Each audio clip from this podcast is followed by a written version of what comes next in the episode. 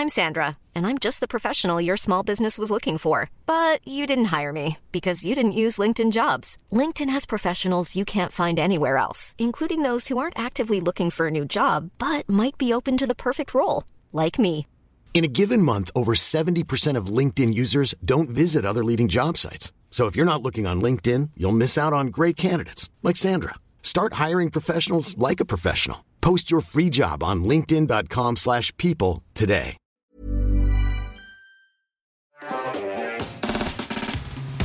Bonsoir et bienvenue dans Underscore. J'espère que vous allez bien.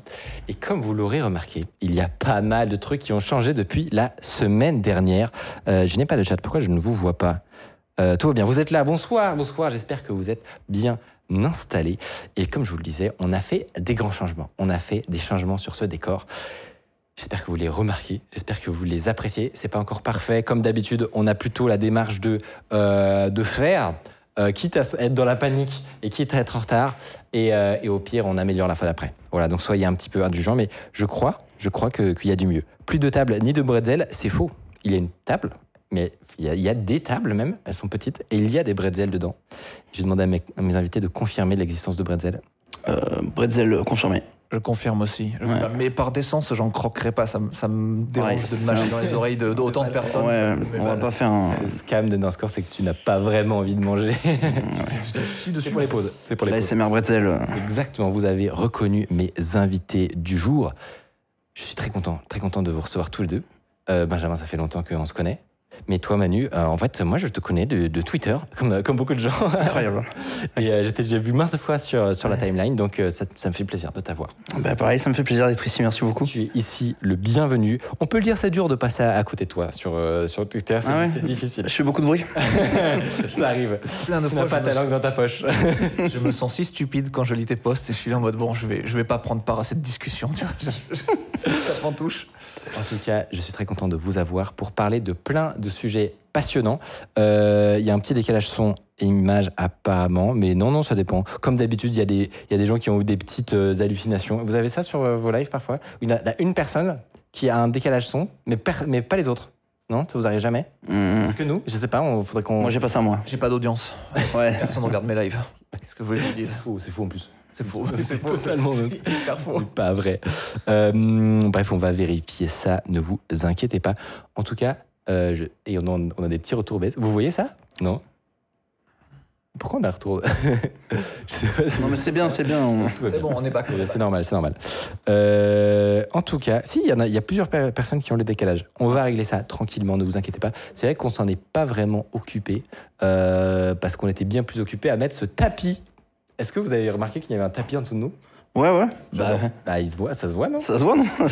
Je comprends pas la question, là. C'est bizarre, mec. il est, pal- il est palpable, en vrai, non? Bah oui, non Trop cool. et, euh, et franchement, ça rend vraiment très très bien. Donc c'est très stylé. Je trouve que c'était un, un tapis euh, merveilleux pour accueillir euh, mes nouvelles crocs. Mais on en parlait. voilà. On en parlait. Ouais, ça y est, ça a duré, ça a duré 20 secondes. hein. T'as pas tenu 20 secondes sans parler des un crocs. tweet de Manu, c'est dur de passer à côté. C'est crocs.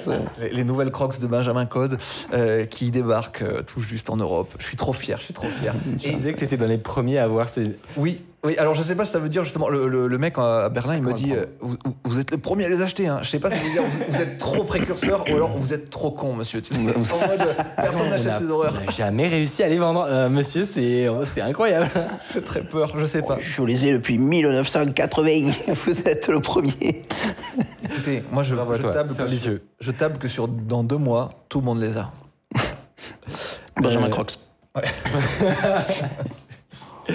Est-ce que toi qui as fait plusieurs émissions avant, euh, est-ce que on en, tu- comment tu trouves que ça a évolué euh, juste d'un point de vue parce que tu vois pas le, le retour nécessairement, mais d'un point de vue de comment c'est de l'intérieur? Nous, ça nous, ça nous intéresse parce que dans la toute première émission, on avait un enfin, une grande chance, c'est que c'était une toute petite pièce très sombre, donc il y avait un côté très très cosy et tout. Ouais. C'est impossible de reproduire ça avec les technos XR qu'on a maintenant. Ouais. Euh, et t'en penses quoi, toi, de, de l'évolution? Est-ce que c'est genre vraiment un downgrade significatif ou ça va, c'est acceptable, ça m'intéresse. Tu es libre de dire des, des Ouais. choses euh, méchantes. Bien sûr, mais moi je, moi je suis habitué à avoir des spots dans la gueule en fait, donc ça, c'est- pour moi c'est pas trop dérangeant, etc. Mais j'imagine que pour certains guests qui, Ouais. qui débarquent, ça peut être beaucoup plus intimidant d'avoir euh, ça par rapport à l'ancien euh, setup qui était vraiment cosy. C'est vrai, on était, on se touchait la cuisse.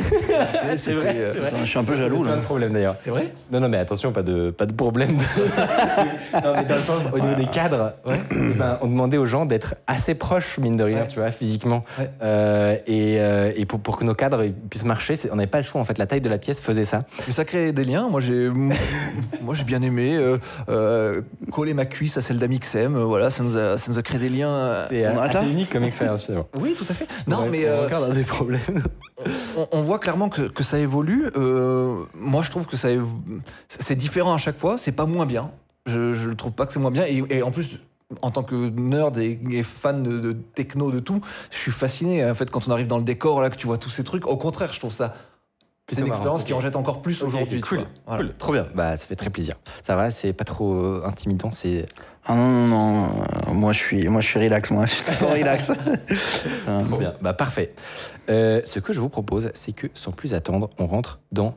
Je préférais la table perso. Oui, alors il y a des explications à ça. Vous allez voir au, au fur, au fur et à mesure de l'émission.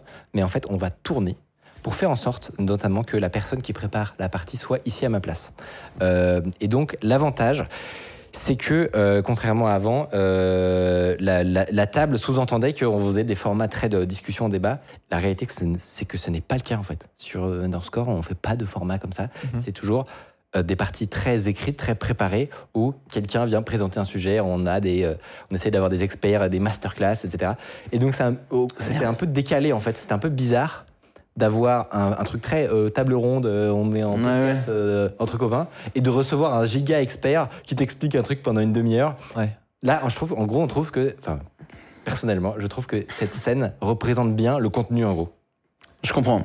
Vous, voyez sens. ce que je veux dire Je, je- je vois totalement ce que tu veux dire. Après, j'aime bien aussi la. Là, là, je suis chiant. là. Non, mais, comprends. non, mais j'aime bien la balance entre justement ce côté à la cool podcast. On se touche la cuisse euh, et euh, le côté bon bah là il y a une machine je lui touche la cuisse mais il est quand même hyper fort et il nous présente son sujet de fou tu vois Ouais. voilà C'est vrai, c'est pour ça qu'on a, on a quand même gardé voilà, le- les bras de podcast, les trucs comme ça. ouais On, a- on garde du bois. Bon, bref, comme tout, euh, n'hésitez pas à nous faire des retours. Euh, on est totalement euh, content de voir ce que vous en pensez, de faire évoluer l'émission en même temps, euh, grâce à vous. Euh, et, et voilà, et tant que c'est tant que c'est détaillé, tant que c'est dit avec avec le Bienveillance. avec bienveillance, comme on dit. Exactement. Et, et ben dans ce cas-là, on est très content. je connais Euh, Peut-être juste une, une suggestion pour Ouais. créer ce côté plus intimiste ou quoi que ce soit. Qui, comme on aime bien se toucher la cuisse, voilà. ouais, non, mais j'entends, j'ai compris l'objectif. ouais. Ici, là, plutôt que d'avoir une chaise, avoir un petit canapé tout serré pour qu'on ait quand même, euh, pour que les deux invités qui soient là partagent quand même un moment d'allégresse sur un, un sympa canapé. Ok, non mais on y a pensé. Et est-ce que. Ouais, ouais, ouais. Euh, il se trouve que là, on a on testé comme ça avec des chaises, mais on y a pensé, ouais. Et euh, tu trouverais pas que ce serait bizarre d'avoir un canapé là et, euh, et nous, euh, enfin, et moi, euh, à un autre endroit Possible. Je... Ouais, Peut-être pas, hein. On va essayer. Tu sais quoi? Ce sera la petite touche Benjamin Code. on va le chercher là? Signature, on y va. On va chez Ikea. Euh, sans plus attendre, je vous propose de faire les petites news. Est-ce que vous avez des news à nous partager?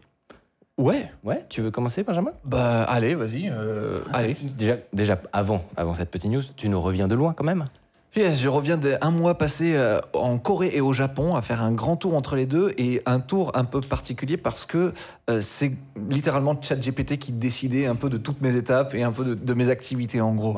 Euh, j'ai décidé de, de partir Mm. parce que j'avais besoin de partir, me vider un peu la tête et tout. Et, euh, et je me suis dit, bah, tant qu'à faire, autant faire une expérience technologique, sociale ou que sais-je. ce qui explique les crocs Non, je les ai achetés au retour. Non, c'est pas ça, c'est pas, pas le Menteur. chat GPT.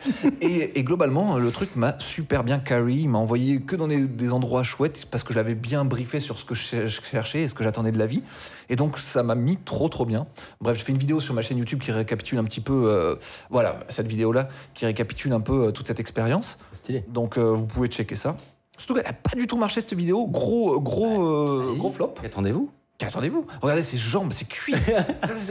J'avais pas de crocs à l'époque, mais euh, la vidéo est quand même cool. Et vous- juste après, vous pouvez regarder la nouvelle vidéo qui est juste en dessous. Qui suit donc euh, sur le pire bug logiciel de l'histoire. Euh, on fait des placements de produits sous tes vidéos. C'est très très malin ça, c'est très malin. J'aime bien. Tout est pensé. C'est une belle loupe euh, infinie. Et Alors, ça va, il t'a pas fait faire des, des dingueries quand même? Non? Non, non, non. hein Il y, a, il y a une fois ou deux où j'ai fait des trucs que, je, je- je lui ai dit après, t'as forcé gros, c'était un peu pourri là, que tu m'as fait faire. Et, et là, dans ce cas, il se confond d'excuses, il dit pardon et tout. Surtout qu'en plus, je lui avais dit de me parler comme un, un roi de la monarchie française. Donc il me disait, oh grand, grand, grand, grand apôtre, je suis confus. Enfin, il me parlait vraiment. Excellent, hein. c'est Benjamin. Oui, votre excellence, exactement. et et, euh, et c'était hyper drôle. euh, bref. Et Pas mal, bon concept. je vais me faire défoncer par les IA quand elles vont vraiment prendre le contrôle parce que je leur parle très mal et que je, je les mets. C'est un Il y peu aura un passif. Il y aura un passif. Il y aura un passif.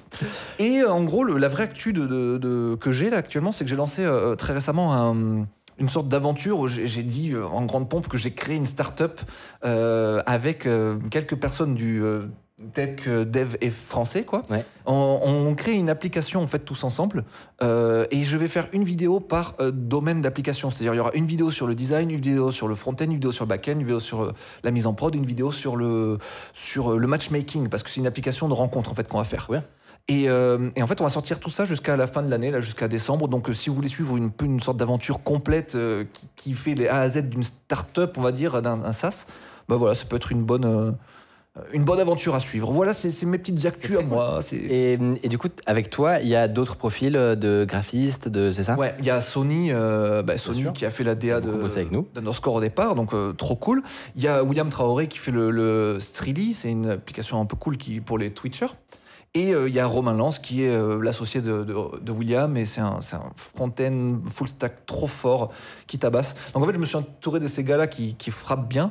Et, euh, et voilà, on va essayer de délivrer ensemble une aventure exquise. Trop bien. Ouais. Et évidemment, il y, a un- il y a un objectif de démonstration, c'est-à-dire que vous allez vraiment développer le truc. Ouais. J'imagine que vous n'avez pas déposé les statuts. euh, Rien, non, en fait, c'est- c'est fictif euh, cette Voilà. start-up. Et d'ailleurs, euh, j'ai l'impression que dans la vidéo d'annonce que j'ai faite, il y a pas mal de gens qui, qui ont pris ça au premier degré, qui font Mais ça, ne sera jamais une licorne, ça ne marchera pas, euh, les applications de rencontre, c'est saturé. euh, C'est les commentaires YouTube ça? Oui, Ah, c'est normal. Non, mais il y a- eu beaucoup de très bons commentaires très pertinents euh, sous cette vidéo et aussi beaucoup beaucoup de hype. Ça m'a fait super plaisir. Je pensais vraiment que ça allait un peu flopper, tu vois et tout, mais non, les ah gens sont là. J'ai envie de regarder. Tu, Ah, là, tu mais- m'as vendu le concept, j'ai envie de regarder. Mais du coup, ça fait la méga pression pour le vrai premier épisode qui va commencer bientôt. Euh, J'espère que ça va être cool. Bref, voilà pour moi, voilà pour mes petites actus. Euh, N'hésitez pas à aller suivre ma chaîne YouTube euh, pour suivre toutes ces aventures. Et, et voilà, j'en ai fini pour la promo, pour toutes ces choses. Tu sais que moi, ce que je trouve le plus génial dans ton concept, c'est que du coup, c'est sponsorisé par des, par des boîtes qui marchent bien avec le concept d'une startup. C'est-à-dire qu'on te paye pour créer une boîte et ça c'est insane. c'est- la première fois dans l'histoire. De l'histoire du Euh, monde. Non, mais c'est c'est la première fois dans l'histoire que ce sera rentable pour les gens qui te payent pour monter une boîte. Oui. Ah ouais, mais attends, mais le niveau de. le- le- Là, c'est méta, là, tu vois. Ouais. c'est hyper méta. l'écosystème des startups. j'ai trouvé, en ça fait, j'ai trouvé ça génial parce Ouais. que à tout point de vue, euh, c'est enfin, c'est hyper cohérent. Euh, vous, vous n'avez pas d'objectif du coup de, rentabilisation sur l'appli. C'est que du bonheur. Vous nous montrez Voilà. les, les trucs difficiles aussi euh, probablement. Euh, ce qu'un des fond- founders de startup vont pas toujours faire. Enfin, Ouais, bref, je trouve c'est ça, ça. trop cool. Euh, c'est en fait c'est voilà les deux sponsors qui m'ont suivi dans cette aventure qui sont trop cool je peux les citer ou, Ouais, ou bah, pas bah, c'est c'est. Fiverr C'est que et, et. Hostinger qui vraiment qui, qui me mettent depuis le début sur la chaîne et tout et euh, ils suivent tout ça avec trop attention et quand je leur ai parlé du projet ils m'ont dit mais c'est une dinguerie, vas-y, on te suit à 100%.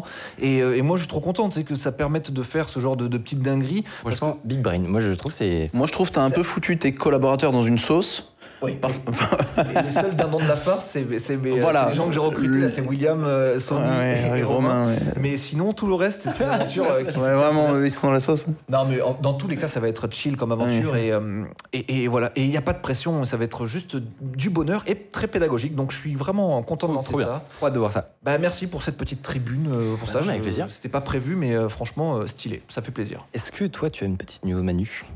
Alors moi j'ai une news, mais elle est totalement impersonnelle, mais c'est un truc que j'ai... Ah, Non, non, c'est intéressant. C'est le but aussi de. Ok, ok. Mais c'est un truc que j'ai trop envie de raconter parce que ça me fait hurler de rire. C'est vraiment excellent. Est-ce que vous avez. Alors, je vais vous le dire, et vous allez me dire que vous avez jamais entendu parler de ça. Est-ce que vous connaissez la mobilette pakistanaise Non. Voilà.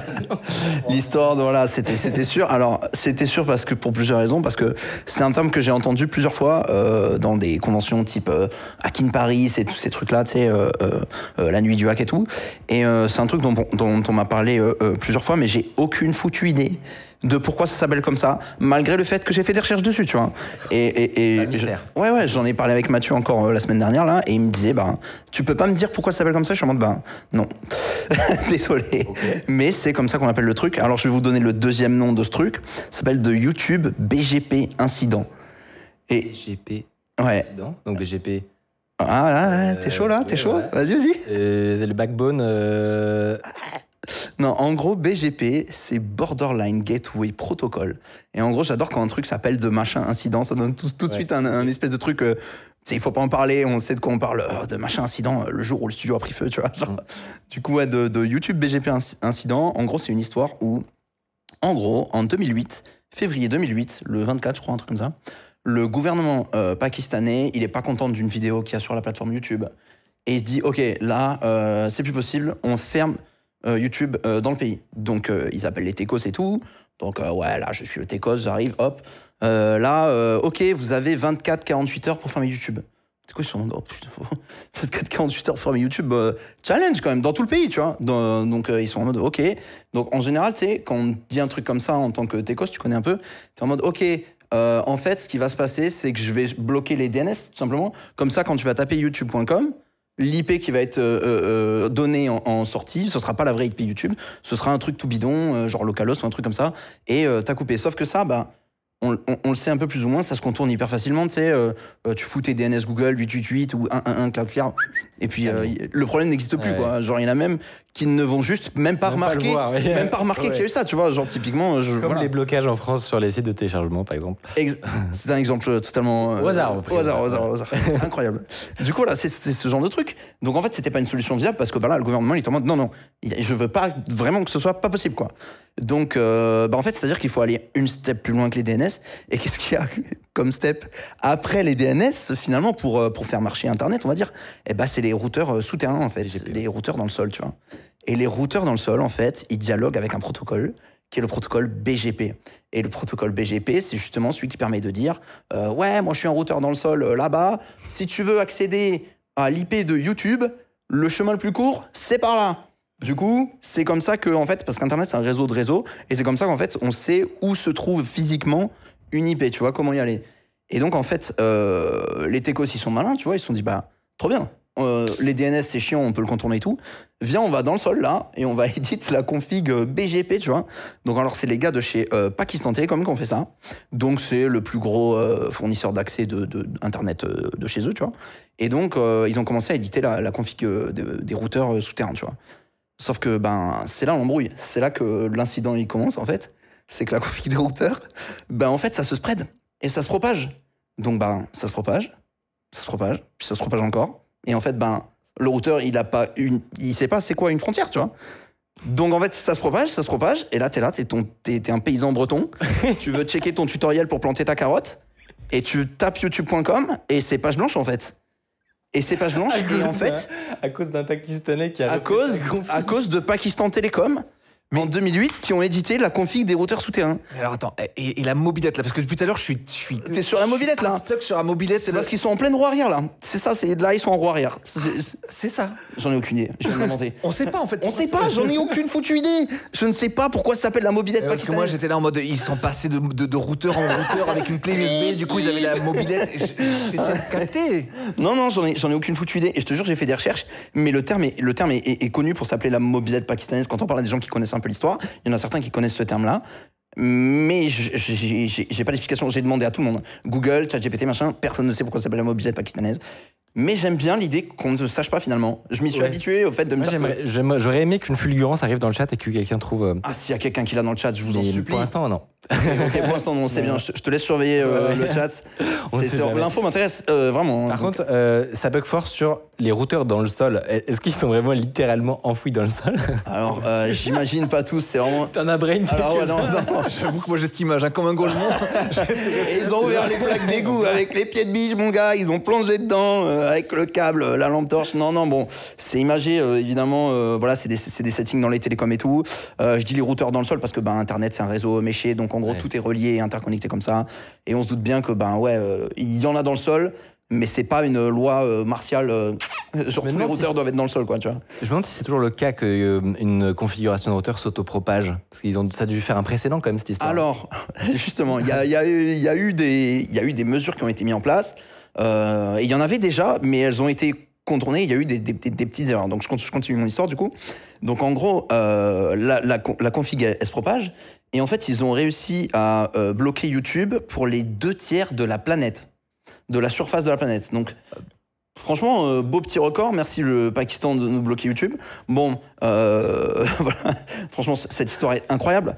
Et euh, ça n'a pas duré très très longtemps parce que du coup, ce qui se passe, c'est que en réalité, le, le protocole G- BGP, comment il fonctionne, c'est que moins, tu as d'adresse IP, euh, plus on considère que tu es précis. C'est-à-dire que tu dis, il y a une IP pour YouTube et elle est là, c'est toi qui as raison parce que tu n'en as qu'une. Ouais. Et si quelqu'un dit, j'ai 15 millions d'IP pour YouTube, elles sont là-bas, lui, il a moins raison, quoi. Donc en gros, YouTube, il commence à faire des contre-mesures, tu vois. Ils se disent, ok, donc en fait, il faut nous aussi qu'on édite la config. euh, Une seule IP, mais qu'on redirige après. euh. Exactement. Et donc ils se sont dit, ok, le Pakistan, ils en ont donné 64, et ben on va en donner 32, comme ça on en a encore moins. Et en fait, du coup, on va passer prio, machin. Donc euh, ouais, donc là ça commence à sonner les coups de téléphone au gouvernement pakistanais. Ils se font appeler par un responsable de YouTube, ils se font appeler par le responsable, parce que les FAI, il y a plusieurs niveaux, donc ils se font appeler par le FAI du niveau au-dessus, puisque les fournisseurs d'accès Internet aussi ont des fournisseurs d'accès Internet. Bon, on peut, je vous les détails, mais c'est l'idée. Donc euh, vraiment le téléphone en complète explosion. Donc ils se rendent vite compte qu'ils ont un peu, ils ont un peu merdé quoi.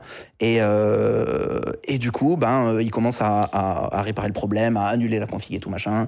Donc ils ont trouvé une autre solution pour couper YouTube, notamment, je pense, partenariat avec eux. D'ailleurs, petite note, mais YouTube était bloqué au Pakistan de 2012 à 2016 quand même. Ah ouais. C'est beaucoup hein, quand on y pense. Nous, de 2012 à 2016, euh, ben, on avait YouTube et voilà, eux, ils n'ont pas eu de contenu du tout sur cette plateforme. Alors là, on voit un graphique, là, on voit euh, l'incident et on voit du coup la, la timeline un peu de l'incident. Donc en gros, si tu veux, euh, on voit qu'à 10h45, euh, c'est mort. Là, YouTube, c'est la page blanche pour les deux tiers de la Ouais. planète.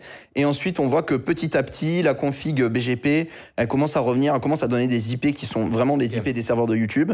Donc j'imagine, alors j'ai pas vraiment euh, euh, le niveau technique de de- d'être sûr de pouvoir interpréter la seconde partie du graphe, Ouais. mais ce que moi j'imagine, c'est que la première montée finalement, c'est le moment où YouTube a dit ok nous notre config BGP on a 32 serveurs au lieu de 64 et ils sont là-bas, et en fait la deuxième montée c'est quand Pakistan Telecom ils ont fait ok on arrête les conneries et on remet la config de base. C'est pas ça. C'est pas- La, deux- la- la deuxième courbe, en fait, c'est ça la mobilette euh, pakistanaise. T'es mal à la forme.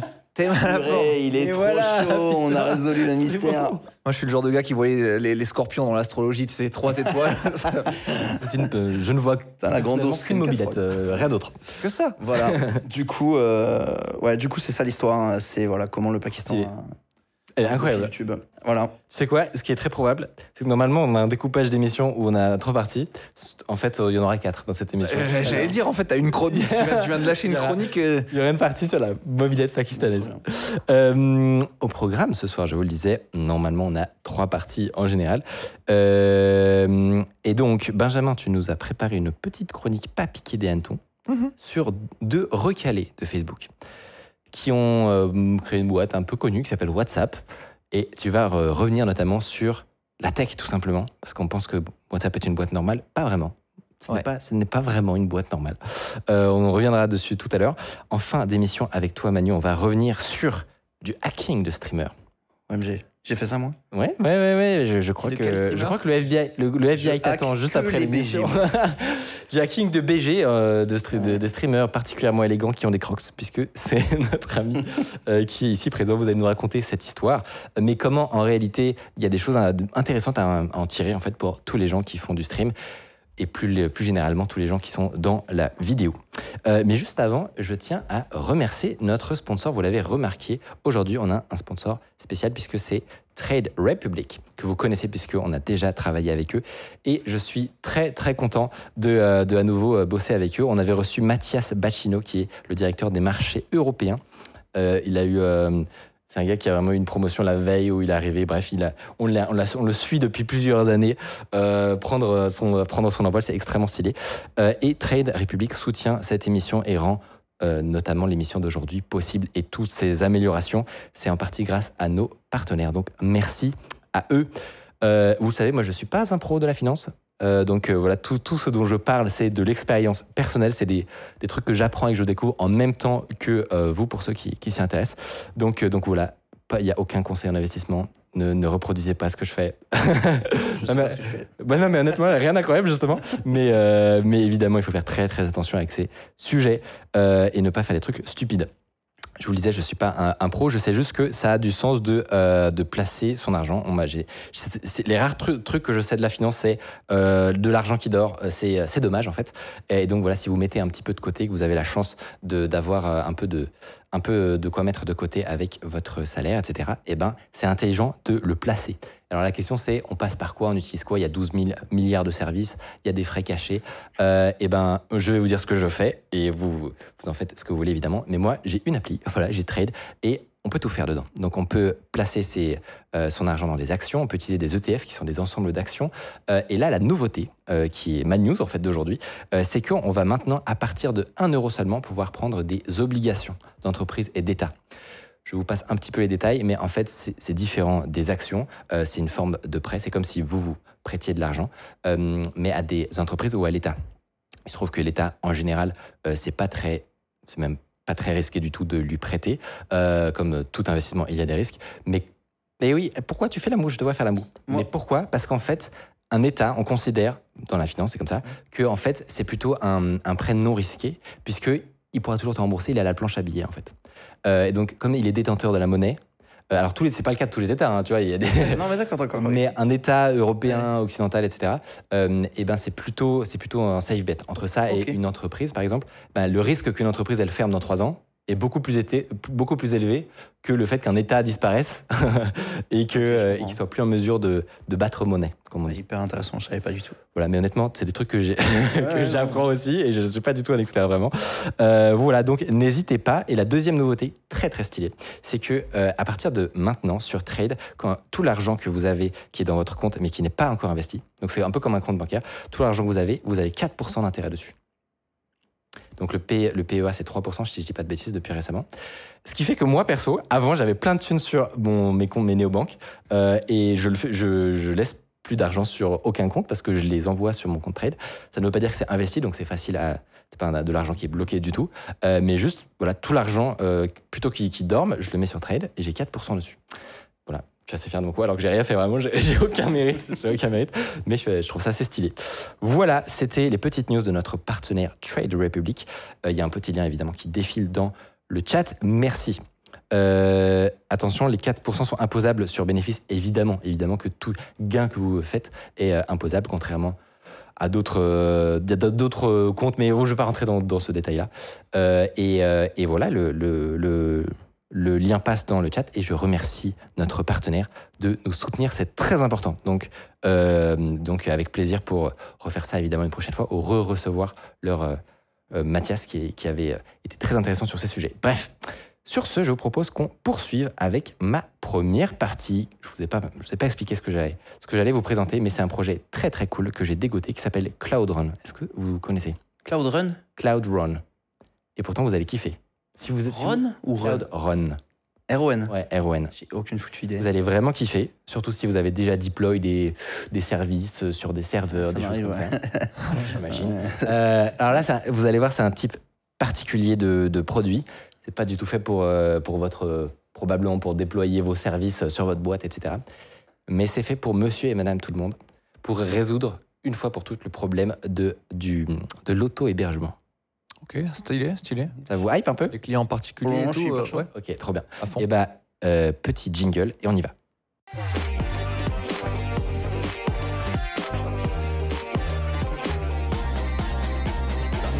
Je vous avais, euh, je vous l'avais donc euh, annoncé aujourd'hui. J'ai envie de vous présenter un projet coup de cœur. Voilà, c'est un truc. Ça fait longtemps euh, que, je voulais le présenter, mais j'avais pas encore suffisamment crash testé le truc.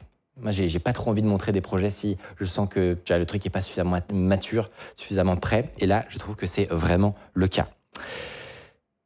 Le projet dont je vais vous parler aujourd'hui a été une vraie révélation pour moi et il va vous permettre de diminuer fortement tous les abonnements que vous avez à des services web, ne plus vous faire espionner euh, et voler vos données privées, tout ça sans que ça vous prenne trop de temps.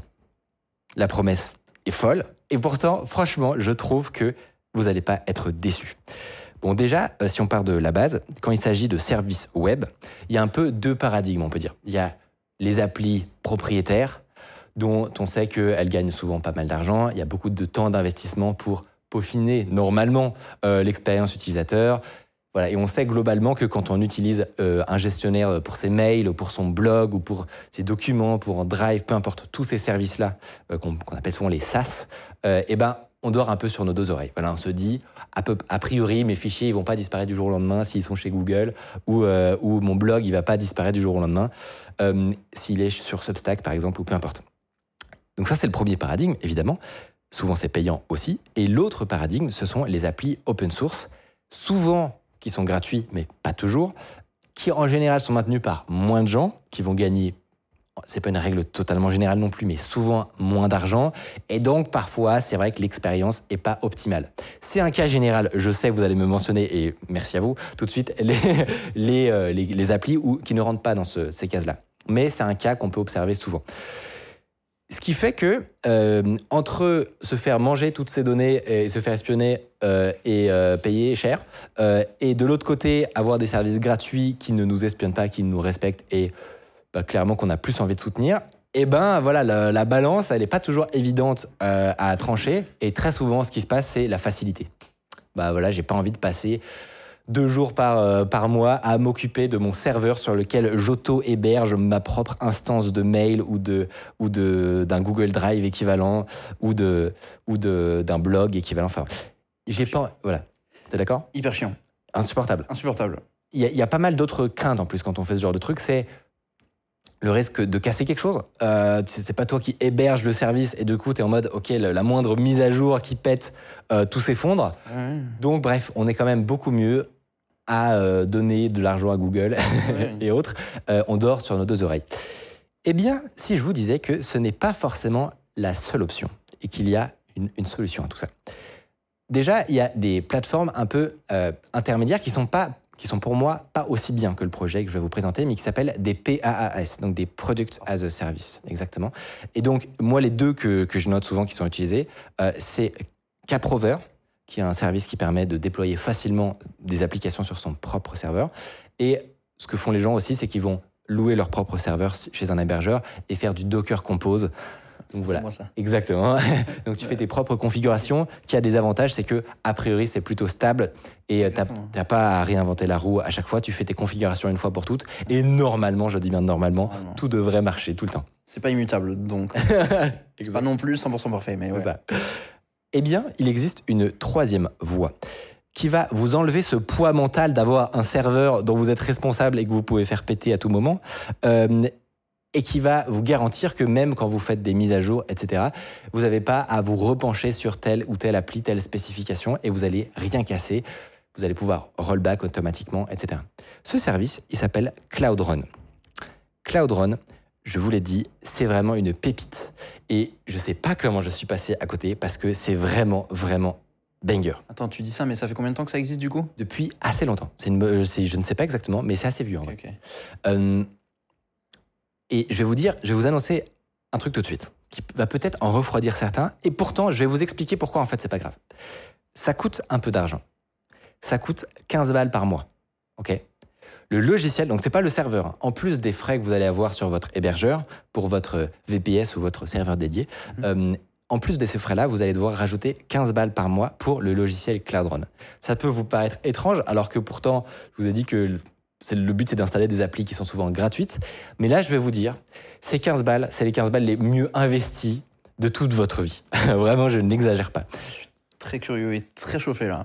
Parce que, en fait, quand tu réfléchis, tu passes combien de temps à gérer tes Config des trucs config des trucs C'est la majorité du temps, des fois même plus que l'utilisation. Tu passes euh, trois mois à te setup un, un Jellyfin pour regarder euh, tes films séries, libres de ouais. droit et en fait, euh, bah, tu regardes deux films et t'a- t'arrêtes de le toucher. donc, ouais. Et le- il y a une mise à jour qui va péter ton truc. Ouais, voilà, le client est plus synchronisé avec le serveur. Bref, Moi, c'est l'histoire crois de ma vie. Donc, si tu me vends un truc euh, bien là, Ah, non, euh, mais tu si, vas voir. je, si je dois payer, mais ça marche tout le temps, tu vas voir. je, je suis chaud. Ouais, Moi, ouais. clairement, c'est ça qui m'a dégoûté de bidouiller des trucs, etc. J'en peux plus. Tu fais ton truc, tu passes des jours et à config ton bordel et puis ça pète euh, un peu après. Et franchement, j'ai perdu la patience de, de tout ce bordel. Donc j'arrête de bidouiller. euh, Énormément de gens sont dans ton cas. J'arrête. Ouais. Ça me Ouais, pète ouais, les couilles. Euh, C'est pas ça pour moi l'informatique plaisante et amusante. Je peux le faire si besoin, ouais, ouais. mais je n'y prends plus aucun plaisir, tu vois. Voilà. Franchement, je comprends, mais les bidouilleurs, faut pas les voir comme des gens qui sont intéressés par la solution.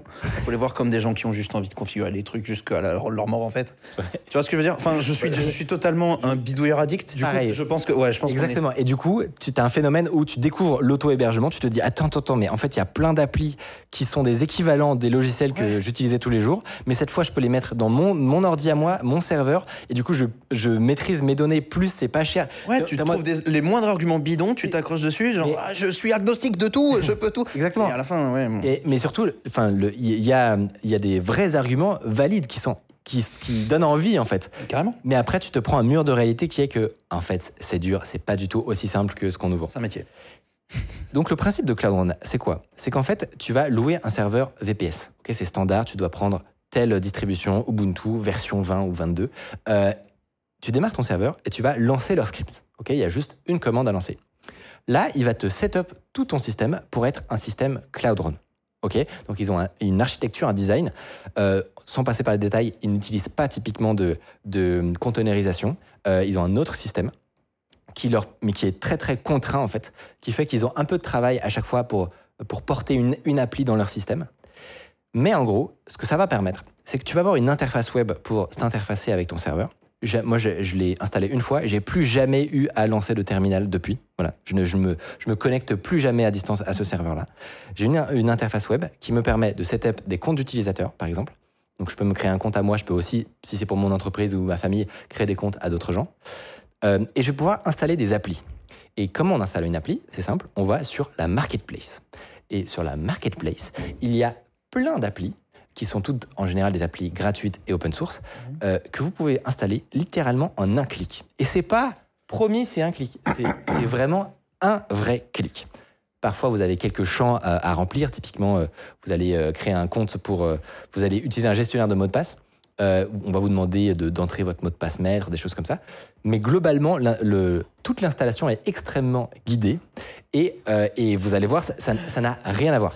Alors, il a- vient d'avoir un petit gasp de, Ouais, bonheur. Là, je, je- je vais vous montrer. Je, je reviens sur l'appli que tu as. Ouais. Voilà. Euh, le plus important, c'est que c'est vraiment un clic pour tout installer et vous avez absolument aucune configuration spécifique à faire. Il y a une limitation qui va avec ça, c'est qu'il n'y a pas tout. Il n'y a pas toujours la dernière appli flashy qui vient de sortir en 2023. ok? Mais il y a toutes les bases de n'importe qui qui veut se faire un bon serveur avec plein d'applis. Et justement, ce que je vous propose, c'est euh, en vous expliquant un petit peu le, de différentes options et, fonctionnalités, c'est de vous présenter les toutes meilleures applis que euh, je peux vous conseiller d'installer tout de suite. Vous avez vu, il y a énormément de choix, donc j'ai dû faire une, sélection. Et ce que je vais faire, c'est que je vais aller des applis qui sont les plus pour monsieur tout le monde, où je sais que vous allez être intéressé, euh, et celles qui sont plutôt pour des gros nerds, mais qui peuvent être très très puissantes aussi, ok, dans cet ordre. Est-ce que tu penses que ça va répondre à la question que là je me pose, là, mon, mon cerveau, les deux rouages de mon cerveau, ils sont séparés comme ça et j'aimerais bien les recoller ensemble. Moi, je, je, je comprends pas l'intérêt de, de faire ça. Enfin, en, en gros, euh, effectivement, tous les services existent déjà sur Internet, en gros. Donc, pourquoi tu te fais chier par derrière à aller euh, te les installer sur ton truc? C'est quoi l'intérêt de ça, en fait? T'es déjà allé sur Netflix et pas ton film? Je, je chie sur Netflix. Je je- j'utilise pas. Je regarde pas de séries. C'est violent. je trouve ça bien les séries, mais ça te nique le temps de ta vie. Ça te, ça te... Donc, Excuse-moi, Mister Opti. euh, Non, mais je pense qu'il y a trois arguments. Oui. Le premier argument, c'est le prix. C'est-à-dire qu'en fait, tu peux, tu- on s'en rend pas compte, mais quand tu sommes tous les services que tu utilises, surtout quand tu es une entreprise, encore plus quand tu es une entreprise, Ouais. tu peux très vite arriver à 200, 300 balles de service ou 1000 balles quand tu es une entreprise. Et en fait, tu, peux, tu vas te rendre compte que tu as des projets open source qui sont pas du tout loin en termes de fonctionnalité, Ouais. mais qui vont te coûter quasiment rien, juste le prix du CPU en fait. Ouais. Mais Euh, Netflix, par exemple, d'accord, c'est- tu payes un accès à un catalogue, donc tu, peux- tu as pas un Netflix sur ce le truc. mets exactement. Oui, oui, mets pas. tu, tu mets pas M- ouais. Mais après, tu peux avoir potentiellement un Plex et des. Imaginons que tu as acheté les DVD. Oui, oui, DVD, d'accord, d'accord. un serveur avec plein de lecteurs CD, tu le connectes au truc. D'accord, Tu d'accord. vois, tu peux regarder tous tes CD quand tu veux, tu vois. C'est incroyable quand même, non Trop pratique, ça. Bon, effectivement, les catalogues, c'est pas moi. Mais donc, le- le- il y a le prix, il Ouais. y a le respect des données. Ouais. Ce qui est quand même un argument qui devient de plus important pour pas, pas mal de gens. Euh, et je pense que le troisième argument, c'est des besoins hyper spécifiques. Parfois, ton service web, il est fait pour tout le monde, mais toi, tu es dans un cas où tu veux aller modifier le petit détail, tu veux aller customiser le petit truc. Et ça, souvent, c'est que dans des projets open source que tu vas les trouver. D'accord. Je pense que c'est les trois arguments. Ouais. Ouais, ouais, ça fait sens. En, en vrai, je, je me doutais un petit peu de ça, mais je pense qu'il y a pas mal de gens dans, dans mon cas, dans le chat, qui doivent se dire, mais euh, pourquoi? Et du coup, je, je me dis, Non, mais c'est clair. Non, mais. Carrément, très bonne idée. Euh, et du coup, la, la manière dont ça fonctionne, je vous ai dit, c'est qu'il y a une marketplace, donc vous installez des applis dans une liste restreinte. Et, euh, et donc, j'en arrivais à vous faire ma petite liste d'applications. Un truc qui va être extrêmement pratique, c'est que c'est pas juste l'application qu'on va installer. Par exemple, je vais prendre la première. C'est un concurrent de Google Drive qui s'appelle Nextcloud. Peut-être vous en avez entendu parler, mais c'est littéralement un équivalent de Google Drive, mais que vous pouvez augmenter avec plein d'applications, un équivalent de Notion, un équivalent de Trello. Vous pouvez globalement en faire un peu ce que vous voulez. Et ce qui est très cool, c'est que Cloud Run ne va pas seulement installer l'appli une fois pour toutes. Ce qu'il va pouvoir faire, c'est synchroniser vos utilisateurs que vous avez setup sur votre compte euh, Cloud Run. Donc, par exemple, votre famille ou votre entreprise. Ce sera automatiquement synchronisé avec votre appli. Ok, Pour là ça, on parle. Exactement. Donc, Là pour- on parle, je comprends la valeur. pour ça, ça utilise des, euh, des trucs, euh, ça utilise des standards comme LDAP ou des choses comme ça, si ça vous parle. Euh, et, et ça, ça va se passer tout seul. Deuxième truc incroyable, c'est vos documents sur votre Drive. Euh, habituellement, vous le déployez sur un serveur. Vous êtes un petit peu flippé quand même que si le jour où, le jour où il y a un problème, tous vos documents disparaissent. D'ailleurs, c'est une des raisons pour lesquelles vous restez sur Google Drive. Donc peut-être vous pouvez faire des backups de tout votre serveur, mais c'est un truc qui est un peu lourd et pas super bien, bien optimisé en fait. Alors que à partir du moment où c'est une, à partir du moment où c'est une application Cloud Run, la, backup est incluse en fait, et automatique. C'est-à-dire qu'il va la faire à, à chaque mise à jour. euh, et il va seulement sauvegarder la toute petite partie où il y a vos données. Ouais. Comme c'est eux qui conçoivent le truc, ils savent pour chaque application quel dossier sauvegarder pour pouvoir rétablir tous vos documents et tout ce que vous avez changé à la moindre panne ou, ou si vous voulez changer de serveur. Un peu comme un time machine avec Mac, en, gros. Exactement. À chaque fois, le différentiel. euh, Exactement, ouais. c'est ça. Et il va pas sauvegarder l'OS, par exemple, macOS, il n'a pas besoin de le sauvegarder. Bien sûr. juste tes documents à toi. Ouais. Là, c'est la même chose. Et donc, en fait, tes backups, elles deviennent toutes petites. Et directement dans l'interface de Cloud Run, tu vas pouvoir te, connect- te, te synchroniser avec euh, un serveur, peu importe, un autre serveur en général. Moi, par exemple, j'ai pris un compte sur euh, Backblaze. euh, et donc, c'est un moyen d'avoir des gigas pour rien. D'accord. Plutôt que de payer Drive où justement les 100 gigas, ça va être en général Ouais. quelques euros. Euh, et ben, c'est un peu un équivalent de, des- du stockage sur AWS, par exemple, Amazon S3. C'est l'équivalent, mais où, le, où le, le- chaque giga te coûte vraiment quasiment rien. Et moi, par exemple, toutes les données de mon entreprise, que ce soit des rushs vidéo qui sont souvent très très lourds, et ben, je les stocke automatiquement comme ça sur ce serveur-là. Attention. C'est un peu stressant, mais euh, justement, c'est à partir du moment où il y a de la duplication, Ouais. euh, moi, je suis bien plus, j'ai bien moins stressé que quand euh, on avait un NAS avec euh, toutes nos vidéos dessus, tu vois. Ouais, je capte. Mais comme toujours, c'est un, c'est un trade-off, il faut faire attention à ce qu'on fait. Donc la première appli que je vous ai montrée, c'était Nextcloud. La prochaine maintenant, tu l'as reconnue, elle s'appelle Bitwarden. Non. Ou Vaultwarden. Ah, oui. Exactement. Avant de parler de ça, euh, c'est un, gestion- un gestionnaire de mots de passe. Vous connaissez déjà le concept. Plutôt que d'apprendre vos mots de passe par cœur ou d'en avoir un pour tous, qui est une infamie, vous avez un gestionnaire de mots de passe. Et plutôt que de devoir payer un abonnement et qu'il soit sur le serveur de quelqu'un d'autre qui peut potentiellement leaker, etc., vous l'installez sur votre propre sur votre propre compte, avec une sécurité qui, honnêtement, est plus satisfaisante que si c'était euh, fait par vous-même en bidouillant. Et double sécurité, je crois, c'est que comme c'est fait sur, comme c'est Vaultwarden, c'est le port en Rust Ouais. euh, du projet Bitwarden, c'est ça? Je dis pas de bêtises C'est ça, euh, Vaultwarden, c'est l'implémentation du serveur de Bitwarden open source. Euh, ouais, Très stylé. trop sur GitHub. Et, euh, et c'est un, un super projet. Moi, c'est moi gestionnaire de mot de passe depuis quelques années.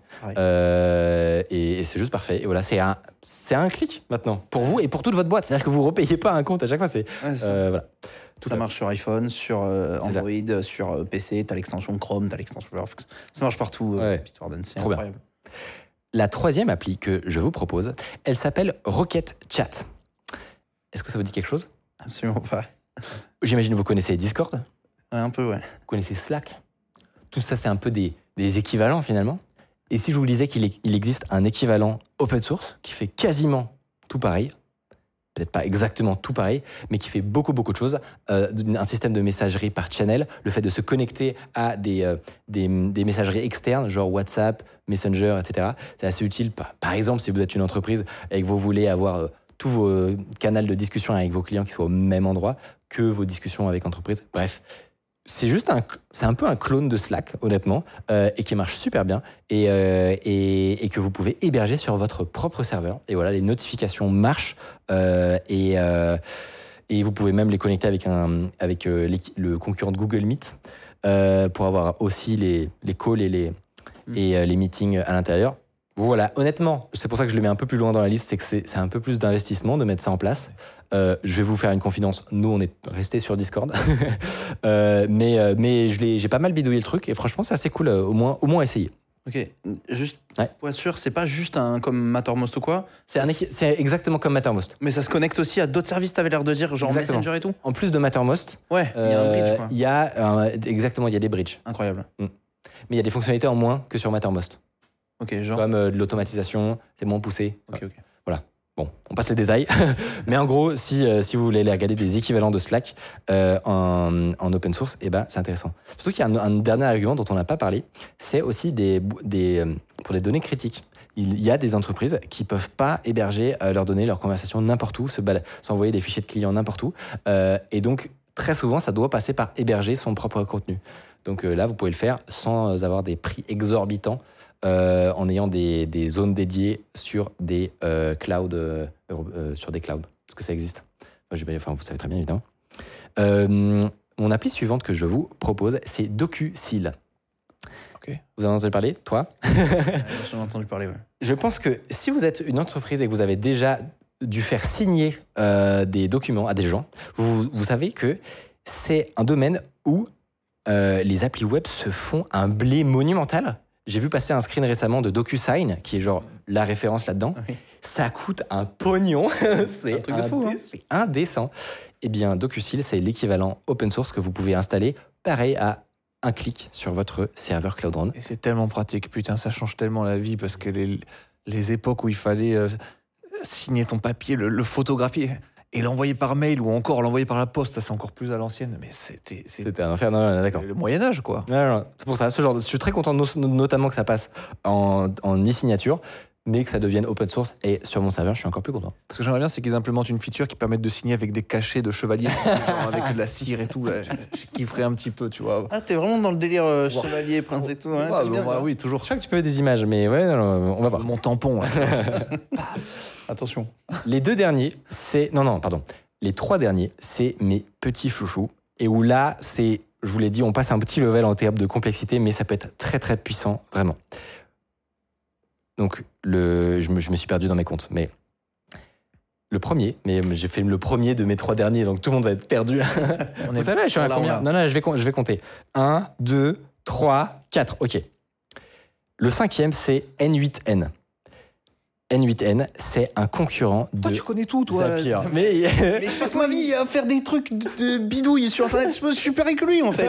C'est incroyable. Vraiment, mais- prenez, prenez une table, là, mettez des chandelles, et puis moi, je, je- je tiens la chandelle de ouf au milieu, là, je connais rien des trucs que vous abordez. C'est- mais non, mais justement, je vais expliquer. Si tu connais pas N8N, c'est le futur. Puisque c'est un concurrent de Zapier ou Integromat, etc., mais qui est open source. Donc toute la communauté peut contribuer et rajouter potentiellement des modules, des connexions euh, avec des services qui n'existent pas encore. Le principe, c'est extrêmement simple, c'est que même si vous savez pas coder, vous savez pas faire d'algorithme, vous allez pouvoir connecter des services entre eux. Donc par exemple, quand euh, il se passe quelque chose sur mon Google, euh, Drive ou sur, mon, tableau Excel, eh ben, j'aimerais envoyer une notification sur Discord à un copain et j'aimerais... Qu'est-ce que j'aimerais faire d'autre? Euh, Qu'est-ce qu'on peut faire? Et j'aimerais envoyer un mail avec un PDF généré automatiquement avec le contenu du formulaire qu'a rempli mon pote sur Discord. Enfin bref, vous- Résumé par chat GPT Voilà. qui. Voilà, voilà. exactement. Quand un, un- quand un YouTuber sort une vidéo, boum, prendre le transcript de cette vidéo, le foutre dans le chat GPT, me l'envoyer par mail en mode euh, fais-moi un résumé de Le la résumé. vidéo, voilà. Exactement, bien meilleur exemple. et en 4 secondes, vous pouvez avoir le résumé de votre YouTuber préféré. C'était un sas que j'étais en train de builder. voilà, je de le niquer en deux secondes avec ce truc euh, génial. Bah, nous, on a ça sur Discord. Si tu postes un lien d'une vidéo YouTube, on a le bot qui répond Ouais, le mec il dit ça. Ah putain. Trop stylé. C'est trop bien ça. Mais vous voyez, les, les possibilités sont illimitées. Vous pouvez juste connecter n'importe quel service et appliquer des logiques algorithmiques par-dessus, des variables, des. Enfin voilà, vous faites tout ce que ferait un programmeur, mais juste avec des jolis blocs. Et ça, pareil, vous pouvez l'héberger en un clic. L'avant-dernier, c'est Change Detection. Change Detection, c'est un petit outil, ça paraît rien, mais ça vous permet de d'espionner des sites web sur Internet et de savoir d'être notifié dès qu'ils font des modifications.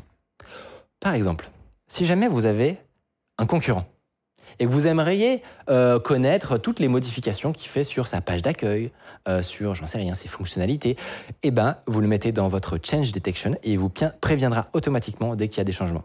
C'est un cas d'usage, il y en a plein d'autres en fait. Bah, Vous avez des idées? Bah, carrément, rien que pour son propre site quand tu codes, pour t'assurer que t'as pas fait une connerie quand tu déplaces des trucs. Enfin, tu vois ce Ouais, j'avoue. Pour savoir que. Tu vois, tu ouais. presque de, de- des tests, euh, tu, tu t'en sers de end-to-end euh, testing. euh, Ouais, euh, ouais. J'ai décalé ma div euh, sur, Ouais, sur par exemple. mail. Bah, c'est quand même un, un truc de gros stalker ce machin là. Si t'as le, le, le site de ton crush ou de ta crush, tu regardes si elle t'a mis sur son blog, euh, sur son Skyblog, tu vois, par exemple. Et... Pour avoir toutes les notifications. Non, non, mais il y, y a plein d'usages différents. Vous pouvez, n'hésitez pas à partager les vôtres d'ailleurs. Euh, On a deux, on Ah, a pas le même euh, Profil. non, Moi, moi j'ai le profil. non, mais le chat a une bonne idée. Le chat a une bonne idée quand il y a des restocks de PS5. Et tu C'est faire pareil. Et Je- tu connectes ça après à Zapier, enfin à l'équivalent de Zapier. ouais, de N8N. Voilà, Oh là N8N. là. Et tu fais ton achat automatiquement. Je viens de recréer euh, un bot. Ne faites pas trop ça, c'est un peu relou pour les gens. Euh, mais, euh, mais effectivement, il existe des services gratuits comme toujours. Mais là, il n'y a aucune limitation. Vous l'auto-hébergez. C'est sur votre, euh, votre machine. Et ça, et ça c'est beau. Et le tout dernier, euh, c'est relativement connu. Ça s'appelle Paperless NGX. Paperless, c'est un système, un, un software qui va vous permettre de numériser toute votre vie. L'idée, c'est que tu aies un endroit où tu mettes absolument tous les documents que tu croises. Donc, tu reçois euh, des PDF dans ta boîte mail, hop, ça va dans ton paperless. Tu reçois du courrier, hop, ça va dans ton paperless. Euh, tu, quelqu'un t'envoie euh, n'importe quel document, tu en télécharges un, automatiquement, tu veux que ça aille dans ton paperless. Et con- concrètement, c'est une barre de recherche sur l'ensemble des documents euh, que- avec lesquels tu dois interagir. L'avantage, c'est que c'est pas sur ta machine, donc voilà, si tu as le moindre problème, tu perds pas tous tes documents de toute ta vie. Et surtout, c'est que tu vas pouvoir avoir pas mal d'intelligence par-dessus. Il va y avoir de l'OCR automatique Mhm. qui va automatiquement regarder tout ce qu'il y a dans les images, les PDF, etc. Euh, tu vas pouvoir avoir du tri de tags automatiquement, donc tu vas lui apprendre à reconnaître lui-même, par exemple, ce qui est, j'en sais rien, une facture, un document légal ou peu importe, et automatiquement, en- avec le contenu du PDF, à, mettre le bon tag euh, qui correspond. On peut pousser le truc vraiment loin, euh, et surtout, on peut le, après le, brancher avec des services externes. Je disais, mettre une boîte mail euh, et faire en sorte qu'à chaque fois qu'on reçoit une pièce jointe dans la boîte mail, ça le- le- l'intègre automatiquement dans son paperless. Oui, voilà, parce que j'allais te demander, Ouais, moi, la partie qui m'étonne, c'est comment il aspire tous ces papiers, en fait. euh, Et bah, tu peux N8N. mettre, par exemple, un suivi, toi, en fait. D'accord, mais, mais encore, encore des trucs de gros bidouilleurs charbonneurs, il faut se faire chier à tout brancher Il a comme dit ça. un là. clic? Non, là, ce que tu peux faire, c'est par exemple le brancher sur ta boîte mail. Ouais. Et automatiquement, il va lire tes mails. Les et- pièces jointes et, euh, Et récupérer les pièces jointes. C'est un exemple parmi d'autres, mais en gros, vous faites un petit peu ce que vous voulez. Stylé. Est-ce que on va faire un petit, on demande dans le chat un résumé de tous les outils, mais euh, mais vous inquiétez pas, vous inquiétez pas, on va le faire. Ce sera dans tous les cas dans la description de la vidéo. On vous met un résumé de tous les outils. Il y en a plein d'autres en réalité. Ça, c'est un peu le, le tout meilleur que je voulais vous présenter. C'est les trucs que vous pouvez installer dès maintenant quand vous essayerez votre Cloud Run. Et, euh, et voilà, j'espère que vous avez ap- apprécié autant que moi euh, ce projet qui, me- vraiment, je l'ai découvert, ça m'a fait exploser le cerveau. Je me suis dit, mais c'est juste ça qu'il me fallait depuis le début. Ouais. Et toute la boîte actuellement tourne là-dessus. Voilà, donc euh, C'était un banger. Je rentre, je teste direct. Est-ce qu'il y a un fritière? Bonne question. Je pense oui. Je pense que tu peux installer une appli ou deux Juste- gratuitement. Ouais, c'est ça, ouais. une appli ou deux pour tester le, Ouais, ouais. comment ça s'intègre et tout. c'est vraiment très cool ça. Salut, si vous appréciez Underscore, vous pouvez nous aider de ouf en mettant 5 étoiles sur Apple Podcast, en mettant une idée d'invité que vous aimeriez qu'on reçoive. Ça permet de faire euh, remonter Underscore, voilà, telle une fusée. Euh, je voulais annoncer, on va avoir une petite chronique euh, de Benjamin aujourd'hui. Ça f- T'en avais déjà fait une? Non, jamais. C'est la première fois que je fais cet exercice et c'est euh, et, je vais pas mentir, j'en dors pas depuis deux jours. Je suis- c'est vrai. Non, mais c'est. Bébou Non, non, non. Mais bébou Mais je sais, mais je sais. Mais tu sais, c'est le- c'est l'envie de bien faire. Et puis d'habitude, moi, à chaque fois que je suis venu, je suis venu en mode euh, euh, la fleur au fusil, full impro, tu vois. Et, euh, et, c'est- et, et ça, j'aime bien faire ça, la Oui, full impro. ça. Ouais, je suis un peu. Et, et, euh, et là, il y a une chronique. Il y a une chronique. Et, et en vrai, c'est un exercice que je trouve trop cool parce que ça me rappelle un peu l'époque où, quand j'étais euh, au lycée, à la récré, je, je- je prenais mes potes à, à partie yeux dans les yeux et je leur racontais des histoires, des trucs. euh, et j'adorais leur storyteller à ce moment-là. Et là, j'ai un peu l'impression que c'est la même chose. J'ai appris une histoire qui me semble trop cool et il faut que je vous la raconte. Est-ce que tu trouves que c'est différent de hum, préparer une vidéo? Ouais, complètement.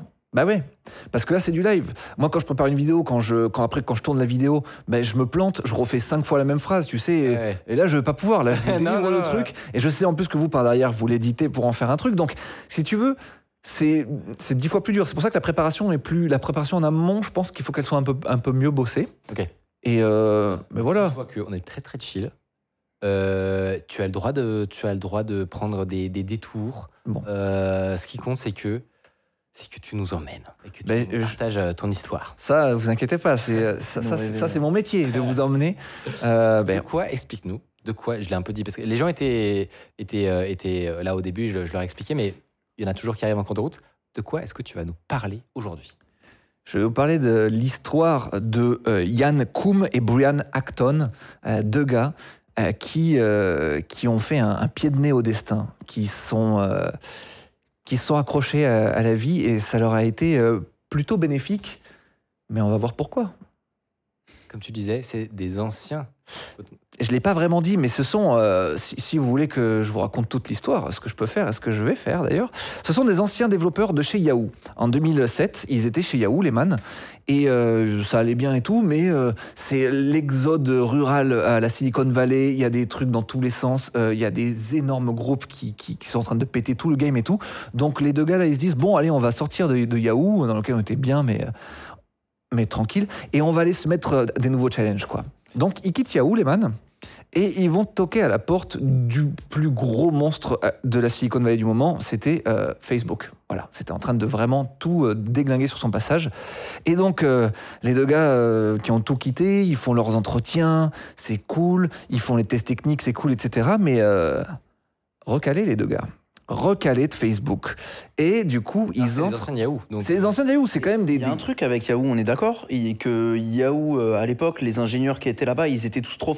On les voit partout et ils sont trop forts. Tu sais, c'est comme la secte des gens de PayPal, euh, ceux qui travaillent à PayPal, euh, qui ont Ouais. fondé la boîte, ils sont dans des positions de fou là. C'est vrai que j'ai une histoire sur deux, c'est des anciens Yahoo. Mais Je jure, le c'est un truc problème, de c'est là, pour l'instant, ils sont nuls, puisqu'ils se font recaler de Facebook. Ouais. Bah écoute, C'est surtout que c'est surtout ça, ça donne surtout une idée de à quoi ça ressemble Facebook à l'époque. C'est vraiment ils, ils attirent les plus gros cerveaux de la terre entière. Donc la concurrence est tellement rude que même deux gars euh, assez stylés de chez Yahoo se font tège quoi.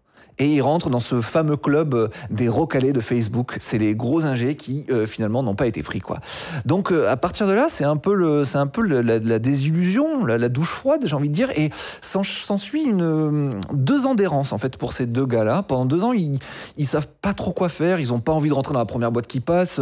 Ils, ils ont pas envie de non plus créer un produit de merde, etc. Donc voilà. Pendant deux ans, ils se cherchent un petit peu et ils vont faire plusieurs réalisations pendant ces deux ans qui vont les mener à un nouveau projet sur lequel ils vont se lancer. Donc dans ces euh, réalisations un petit peu particulières qu'ils font pendant ces deux ans, il y a Primo, euh, le, le gars là, qui s'appelle Yann Koum, euh, il est ukrainien.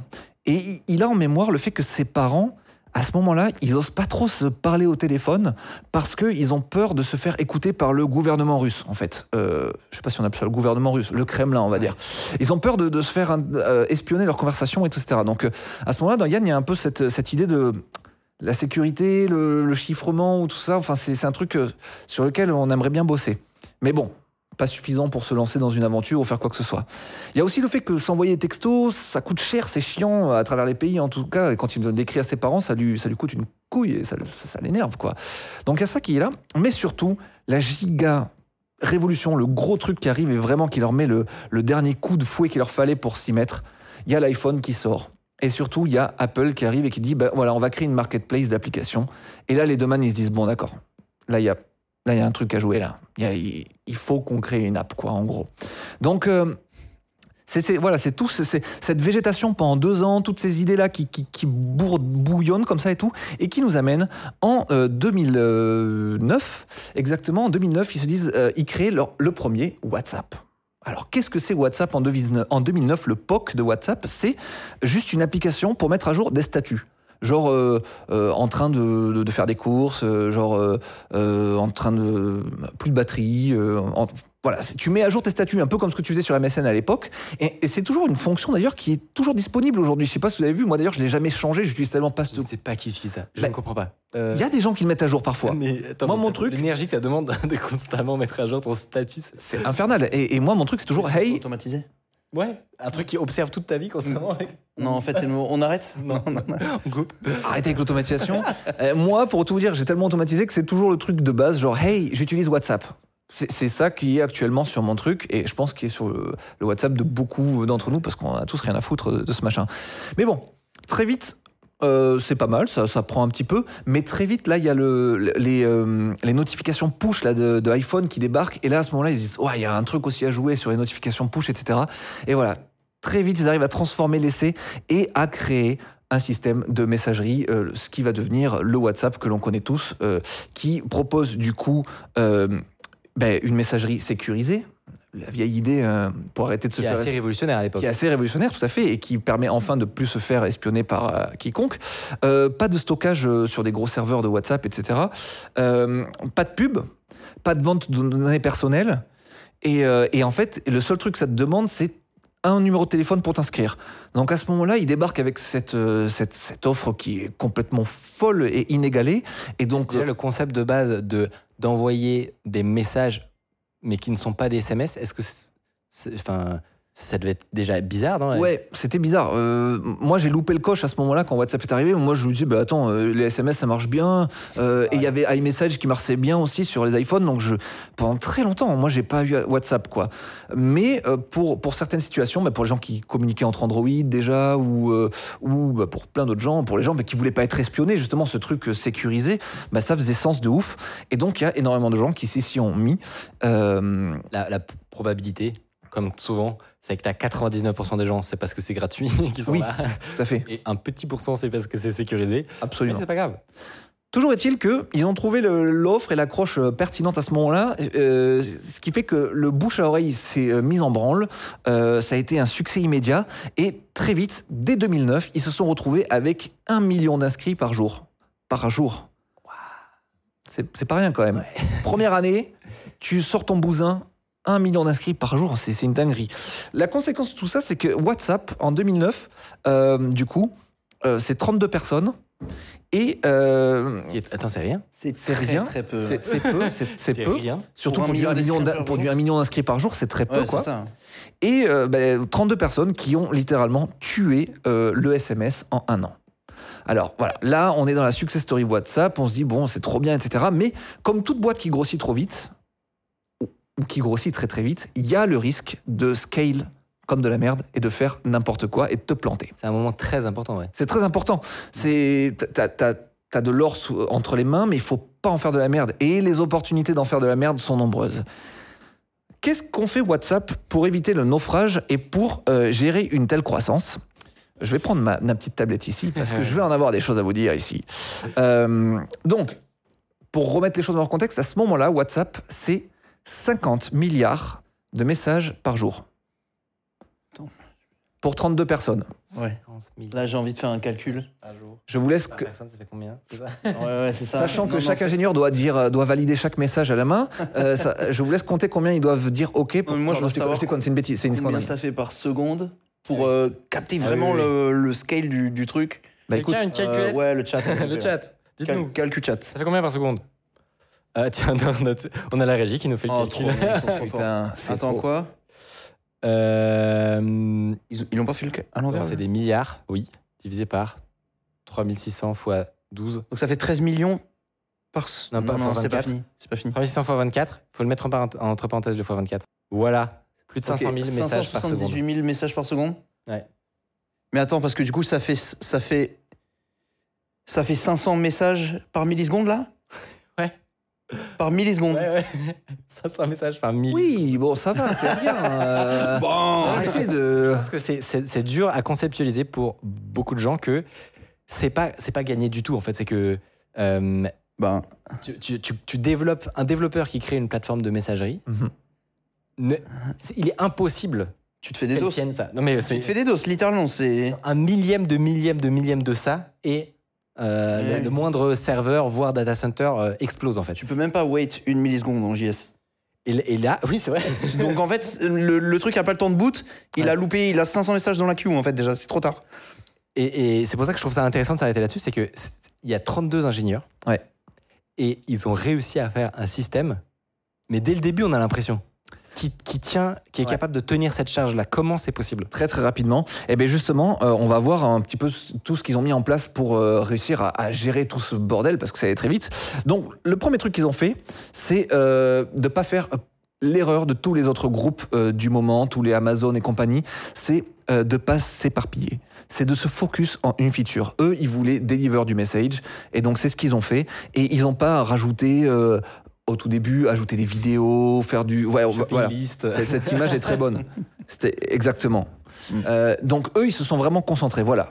Donc ça, c'est le premier point qu'ils ont, qu'ils ont fait. Le deuxième point, c'est ils ont capitalisé sur l'existant. Ils n'ont jamais tenté de réinventer la roue euh, parce que bah, tu crées trop de, de- de failles, tu, tu crées trop de problèmes et tu, tu- tu dépenses trop à vouloir réinventer des trucs from scratch. quoi. Donc eux, ils ont utilisé ce truc qui s'appelle Edjabird. Le nom, il est, il, est, sauvage de ouf. Genre, euh, je sais pas euh, pourquoi ça s'appelle comme ça et de quelle est l'origine. J'aurais peut-être dû pousser un peu plus la recherche, mais ça s'appelle Edjabird. Euh, et qu'est-ce que c'est? C'est un. Je, me le suis noté là, ici, c'est pour ça que je m'étais pris cette petite note. Et ben, je suis perdu. C'est un serveur de messagerie en temps réel et open source. Donc, ils ont utilisé ce bordel. Pour les notifications push, ils ont utilisé le Google Push, voilà, de manière à, à pas à réinventer des trucs trop costauds. Ensuite, quand tu as autant de messages à gérer, autant de, trucs euh, à, gérer en même temps, il faut forcément avoir une infra qui suit. Alors, pour scale une infra, tu as euh, deux choix potentiels. C'est que tu peux soit euh, scale horizontalement, c'est-à-dire tu as un PC qui a envoyé euh, 10 messages par seconde, bah, tu vas mettre euh, 50 PC qui vont envoyer 10 messages par seconde, c'est cool. Ça, c'est le scale horizontal. Ou alors, tu peux faire que ton PC, il envoie avec tu scale vertical, il va envoyer 100 messages par seconde. Bah, eux, en fait, ce qu'ils ont fait, ils ont scale diagonal. Ils ont dupliqué le nombre de machines et ils ont aussi euh, augmenté le- la performance de chaque machine. Voilà. Donc ça, c'est euh, pour leur infra.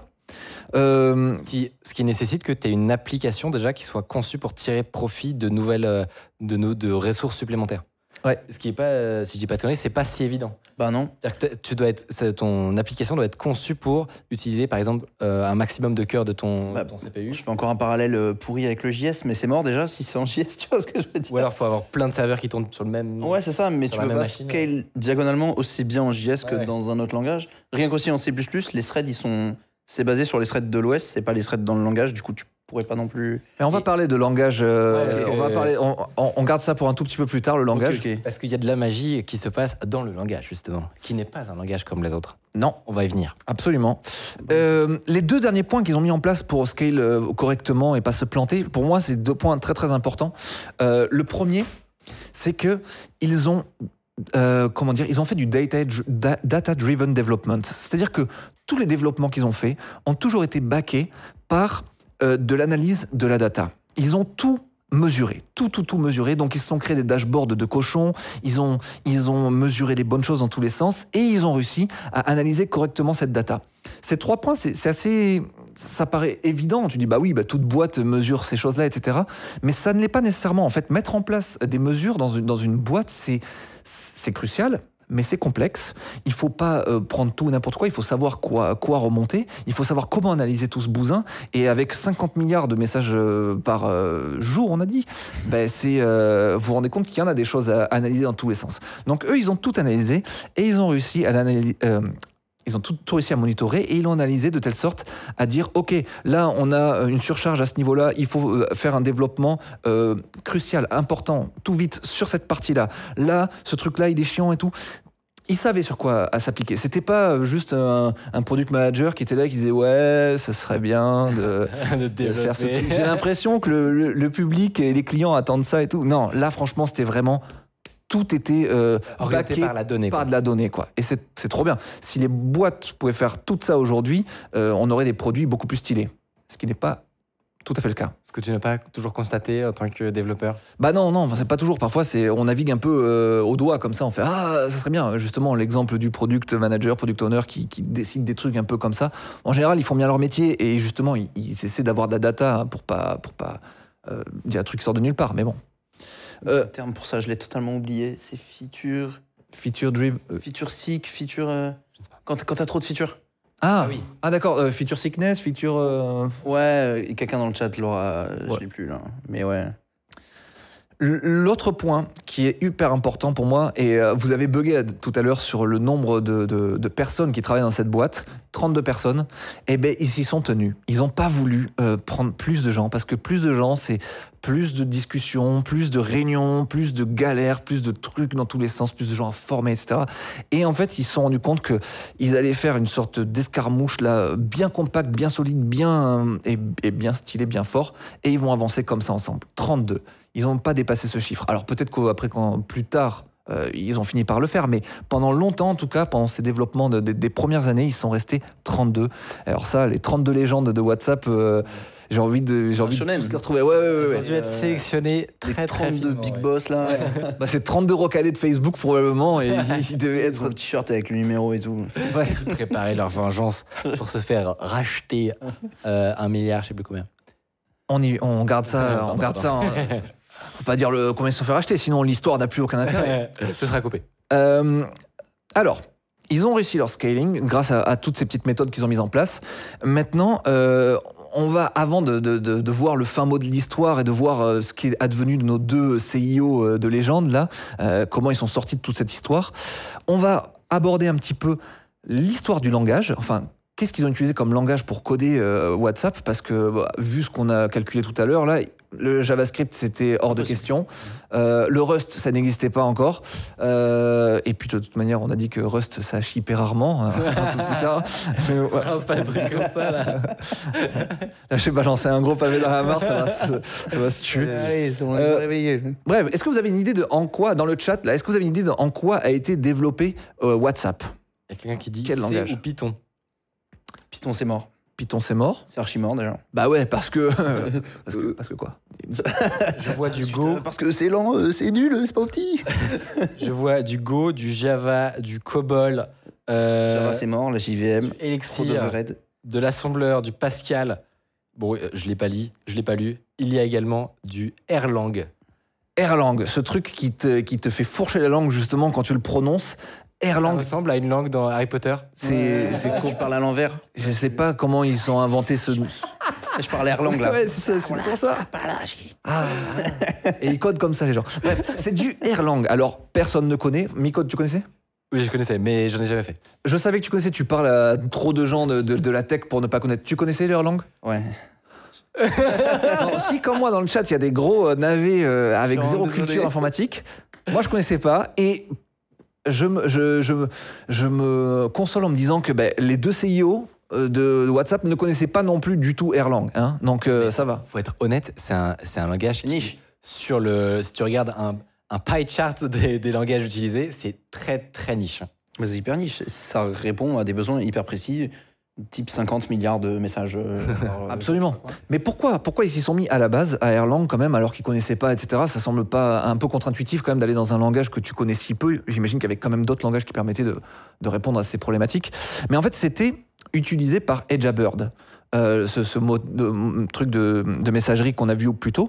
Et euh, comme on l'a vu, euh, les, les deux CIO, là, ils détestent la friction, ils détestent rajouter de la contrainte et, des, ouais, de la friction dans tout ce qu'ils entreprennent. Donc ils se sont dit, bon, vas-y, Edjabird, on va l'utiliser comme brique principale.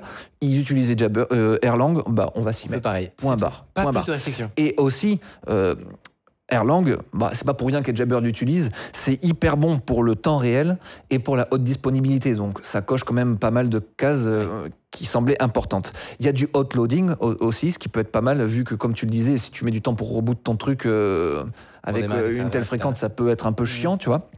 En gros, si je dis pas de conneries, ça veut dire que tu vas patcher ton application Ouais, alors qu'elle est encore en train de tourner. Running. Ouais. ouais. je me, moi je me chierais dessus à l'idée de faire un truc pareil, mais ça euh, conserve le contexte. C'est incroyable. C'est Ouais. le, ça paraît impossible, mais Ouais. j'imagine- bravo à eux. Ça, ça marche en front-end. euh, je suis là déjà, je me gargarise, je suis en mode, wow, ça a gardé ce que j'avais écrit dans le formulaire euh, et tout. Mais là, ça le fait à l'échelle de, de- de- de serveurs, de, de cochons. Là. Bref, c'est une dinguerie. Et pour la petite anecdote, euh, Erlang, ça a été développé par Ericsson. Non. Ericsson, c'est une, c'est une boîte qui vient d'où? Moi, je connais juste que. Je sais juste que ma, mam- ma maman, elle avait un téléphone Ericsson. euh, Sony, Sony Ericsson. Ericsson, ouais, c'était ça, ouais. Et euh, je jouais à des jeux de tennis dessus. Absolument. C'est tout ce, que, tout ce que je sais de ce mot. Mais moi, je. Un je- truc avec R, hein. Ericsson, Erlang. C'est ben- pour ça que ça s'appelle Erlang en fait, non? Peut-être, justement, c'était c'était ça. Putain, je- je- j'ai résolu le mystère du monde. Là, c'est Alors, la fin de One Piece là. Peut-être qu'aussi, peut-être qu'aussi Ericsson, c'est une boîte euh, norvégienne avec des mots chelous comme Erlang, Ejabab, euh, je sais pas quoi.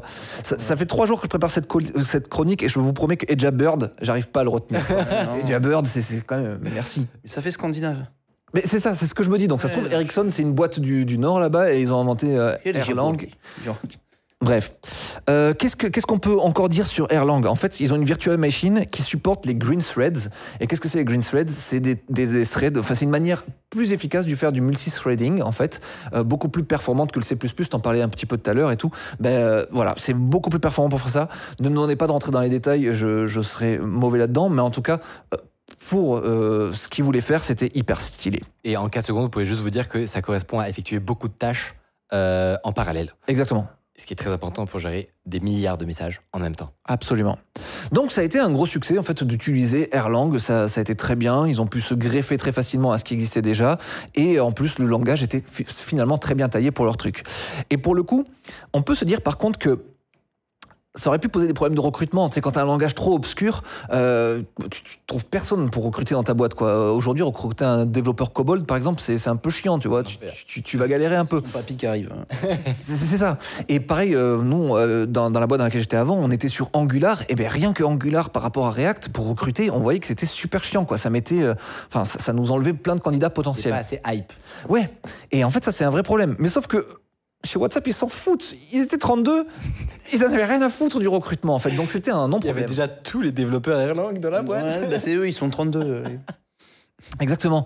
Et alors, petit mot du, euh, petit mot du, du CEO, là, de, de- comment il s'appelle euh, Putain, j'oublie toujours leur nom. hein. Euh, le, deux- le deuxième, du coup, Acton. Acton, lui, il a dit Bon, écoutez, en vrai, on est parti euh, à fond sur Erlang. S'il y avait eu un problème à un moment donné, si ça avait été plus assez performant, on aurait switché euh, sur un autre langage, pas de problème, etc. Mais on n'a jamais eu besoin de faire cette transition tellement Erlang, finalement, c'était trop bien foutu et ça répondait trop à nos besoins. Donc en fait, on a gardé ça toute notre vie. Je sais pas si c'est toujours le cas aujourd'hui, aujourd'hui. Peut-être que depuis que c'est. ouais, Je ouais, crois. Hein. peut-être. Euh, info chat, dites-nous, mais je crois. hein. À confirmer. Collection Si, c'est toujours en prod aujourd'hui euh, leur, euh, Ah, chez WhatsApp Leur choix technique. Est-ce que. Bah, le framework, je sais pas, mais de ce que, moi, de, de ce que j'avais lu, il me semble que c'était toujours du Erlang. Ouais, c'est toujours le cas. Ok, ok, fabuleux. Eh bien, voilà pour le langage, en tout cas. Voilà pour Erlang, ce langage qui écorche les oreilles. Euh, c'est cool. Je suis très content de connaître ça. Ça va beaucoup me servir dans les soirées. Peut-être que ça te sera utile un jour. C'est-. Oui, oui. Je, je- je- je t'écris le jour où, où ça me sert quelque part le Erlang. Franchement, je t'envoie une missive. Bref, c'est beau tout ça, c'est très bien. Mais ça tourne sur quoi, d'après vous, les serveurs de WhatsApp? Maintenant, on va parler un Ah. petit peu euh, infra, quoi. Ça tourne sur quoi Comment ça sur Quel quoi système Pardon, excusez-moi, excusez-moi. Euh, Excusez-moi, monsieur, parce qu'il faut être précis en fait. Pas euh, quelle machine, mais quel OS Ok. Ah. Ça doit être un truc obscur, j'imagine, comme tous les trucs de C'est pas. Windows. ROS euh, ou... C'est pas Windows. C'est pas Windows. euh, voilà, donc ça c'est out of the question. Du coup, c'est un Unix quelque chose. Est-ce- C'est un- Oui. Est-ce que c'est un Linux? On aurait pu se dire que oui, mais ça, Acton, il a dit Linux, ça fait chier, trop de Eh ben, friction, euh, ça pète les chips, euh, trop de distrib et tout le bordel. euh, fuck. Donc FreeBSD. Là, il faut dire la réponse. Ouais, voilà, ça, c'est FreeBSD, je pense. Mais vous connaissez ou. Non, mais non, mais il reste pas grand chose. Non, mais Ah tu ouais. connais FreeBSD Bah Ouais. oui, bah enfin, je sais pas. Mais c'est normal, tout le monde connaît FreeBSD. Personne connaît FreeBSD. Vous connaissez dans le chat FreeBSD On va voir. Benjamin, je suis dans ta team. Ah, c'est bon, c'est bon, tout va bien, tout va bien. Regarde, euh, le logo de la boîte c'est en ASCII. Merci, ça veut rien dire. euh, Bon, bref, je vais arrêter de m'énerver. Euh, mais en tout cas, pareil, voilà. pareil, très très niche en vrai. Ouais, c'est un peu niche, ouais. Absolument Moins niche. que. Mais moins qu'on Oui, le pense. cohérent. Utilisé plus qu'on ne le pense par, par des, des, Bah, gros noms de la Ah bah tech. oui. Mais on va en parler. Donc euh, Linux trop, trop de friction, donc FreeBSD. Pourquoi Free- FreeBSD? Bah Déjà il faut savoir que bah, nos deux larrons là, ils viennent de, ils viennent de Yahoo.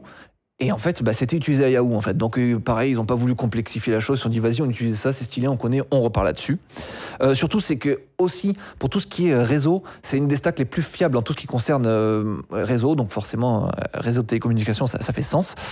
Euh, juste que voilà, FreeBSD c'était bien, mais pour gérer euh, le bousier, le, bou, le bousin que c'est euh, de gérer autant de connexions simultanées à une application, bah, ils se sont quand même permis d'aller modifier un petit peu le noyau de FreeBSD, rien que ça en fait. Pour micro-optimiser leur, leur truc. Bah ouais, ouais, ouais, grave. Bah, mais quand t'es à ce niveau-là, ça veut dire que. Ouais. Non, là, j'ai- failli hype down le truc, mais. non, vas-y, non, mais vas-y, vas-y, hype- down le temps que tu veux. C'est pas. Enfin, c'est un truc que t'as dû faire aussi, tu sais, édite les U-Limit et tout. Je pense que c'est ça. C'est Tu ça crois que dont tu juste parles. Je pense que c'est Je genre. crois que c'est un peu plus complexe, hein, ça a l'air d'être badass hein, ce Je qu'ils ont fait. ont dû Ok, modifier non, la codebase.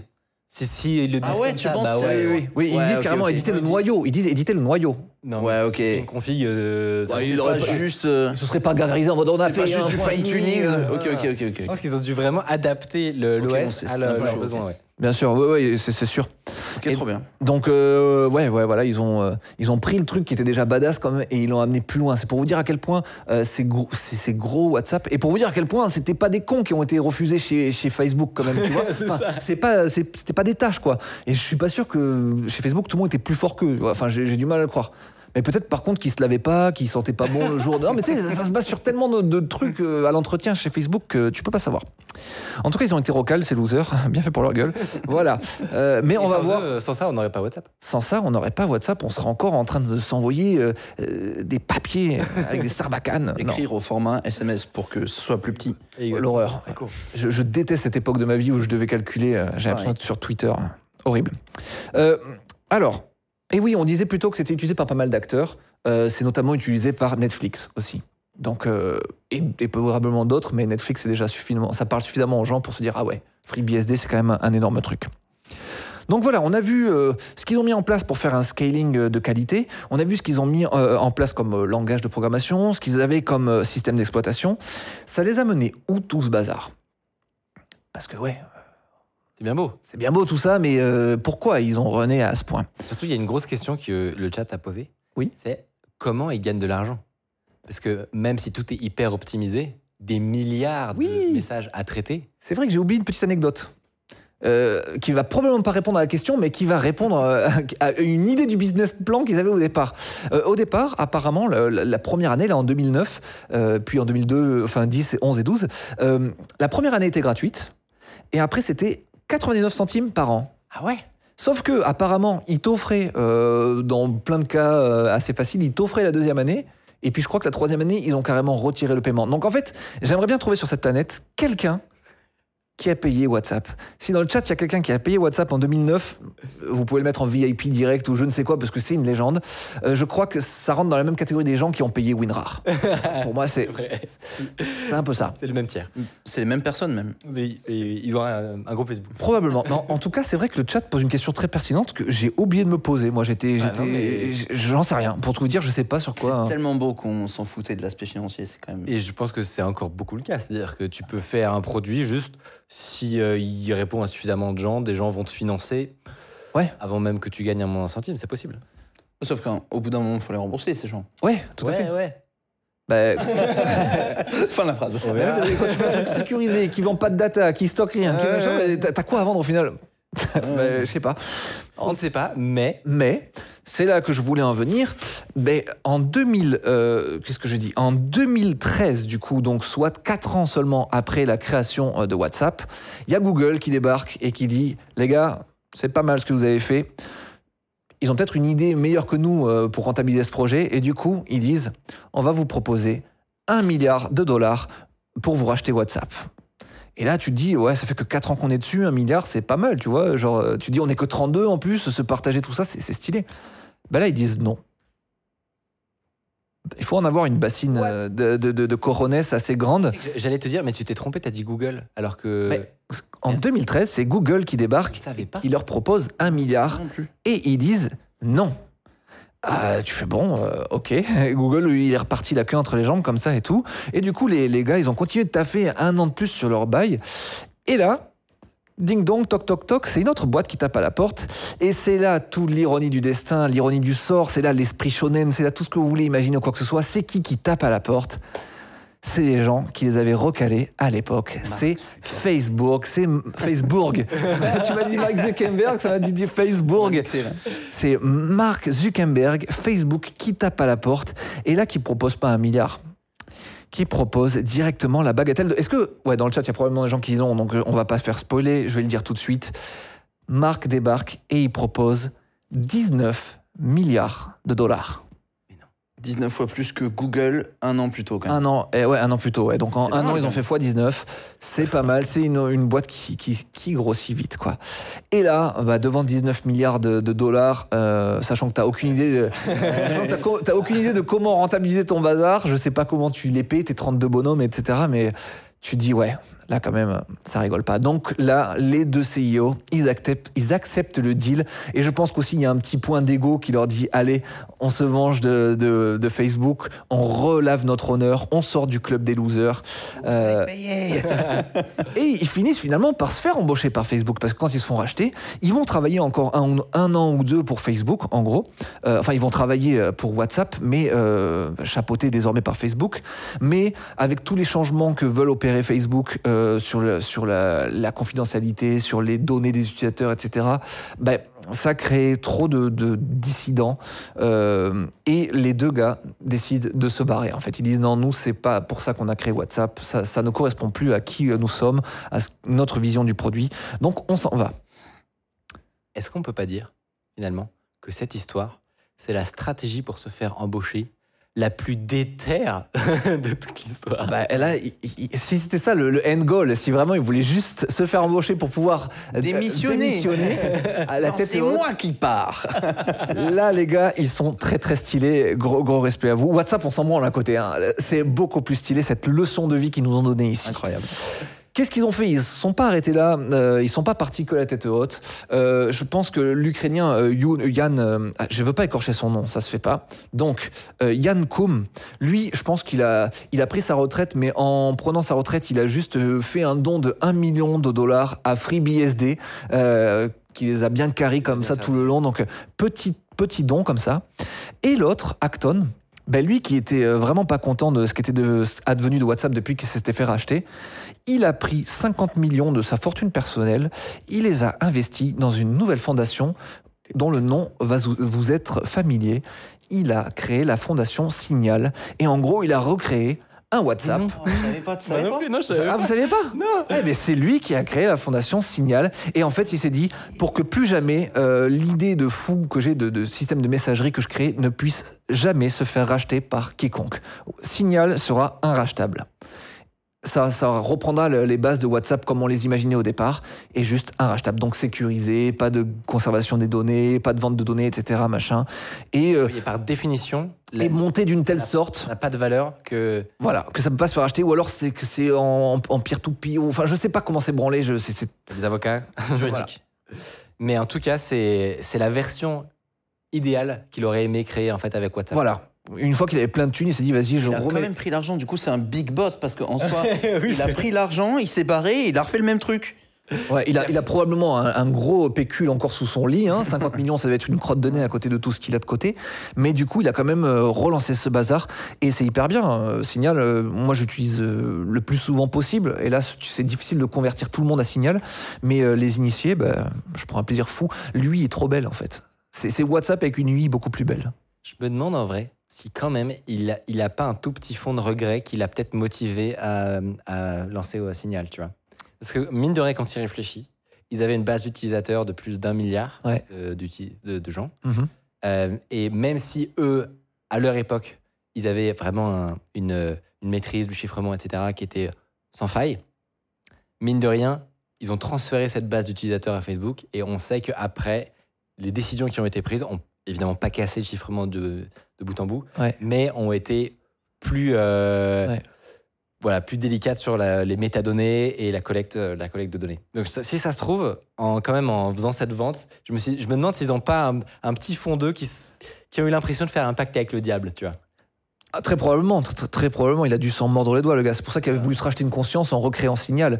Et avec tous les ingrédients qu'il y avait à l'époque dans WhatsApp. Sauf que à l'époque, WhatsApp c'était unique. Aujourd'hui, Signal, ça, ça- ça ressemble trop fortement à WhatsApp pour convaincre. euh, Devenir le- l'hégémonie, mais en tout cas, ça le Ça mérite marche bien quand même, Signal, parce que Ouais, finalement, tu sais, tout le monde connaît, euh, plus ou moins et tout. C'est vrai, c'est vrai. Tu sais, genre, Ouais. c'est- pas WhatsApp, mais c'est pas rien, quoi. Ouais, bah, ceux qui font encore attention à la, à la sécurité, et, Ouais. euh, au chiffrement de leur- leurs affaires, bah, eux, ils sont encore là-dessus. Il me semble que ça fait partie des, des deux, euh, des deux euh, systèmes de messagerie Ouais. qui sont recommandés par euh, Edward Snowden. Ouais. Il me semble que c'est Signal Oui. et Matrix. Ah. Pour moi, c'est les deux euh, que je De connais. toute façon, ils tournent, tous sur Eja, Eja Bird, Eja, Eja machin, euh, on sait quoi. Comment il s'appelle? Il y, en a un- il, y en a un, il y a un truc français qui est vraiment pas mal. Matrix? Hmm, Non, c'est pas ça? sûr? Non, Matrix, c'est. je- T'es sûr que c'est français? Mm, Non, c'est Quelqu'un en tout cas, me. c'est utilisé par le gouvernement français, ok. Matrix. Olvid. Olvid. entendu parler. Ok. C'est quoi ça? Olvid, si je dis pas de conneries, vous me reprenez le chat, mais c'est le, un, un équivalent de signal Ouais. où tu n'as même pas de numéro à fournir. Parce que mine de rien, le- Ouais. la seule faiblesse de signal, c'est que tu as un numéro de téléphone à fournir. Ah, C'est quoi? C'est clé publique, clé, privée carrément? Ils sont. Je crois que c'est un système de username ouais, ou un truc comme ça. Mais en tout cas, il y a- c'est vraiment sans, euh, sans, euh, sans numéro de téléphone et c'est français et c'est open source et, euh, et c'est très cool. Et le nom est, et de trouver des. le nom est dramatique. Oldvid, pour une, une application euh, de, de messagerie, c'est- hyper est- nul. Elle est plutôt. Ol- Olvid. Pas beaucoup de gens. Euh, Vous avez un jingle vous Je me permets juste de rajouter On va une prévoir petite ça pour toi. Euh, euh, comme ça par en rapport tout à ce cas- que vous disiez tout à l'heure. Vous Ouais. m'entendez pas là? Si C'est bon, Si, tout le monde oui. entend. Euh, oui, je me permets de rajouter une petite information sur le business model de WhatsApp. Donc, avant la revente à Facebook, euh, l'application coûtait 1 dollar au téléchargement et euh, coûtait aussi euh, 1, euh, 1 dollar euh, de- d'abonnement. Et une fois que ça a été racheté par Facebook, ils ont coupé ça. Et euh, le, maintenant, ils ont fait un WhatsApp Business. Et c'est ça qui est la machine à cash de WhatsApp. Oh. Hmm.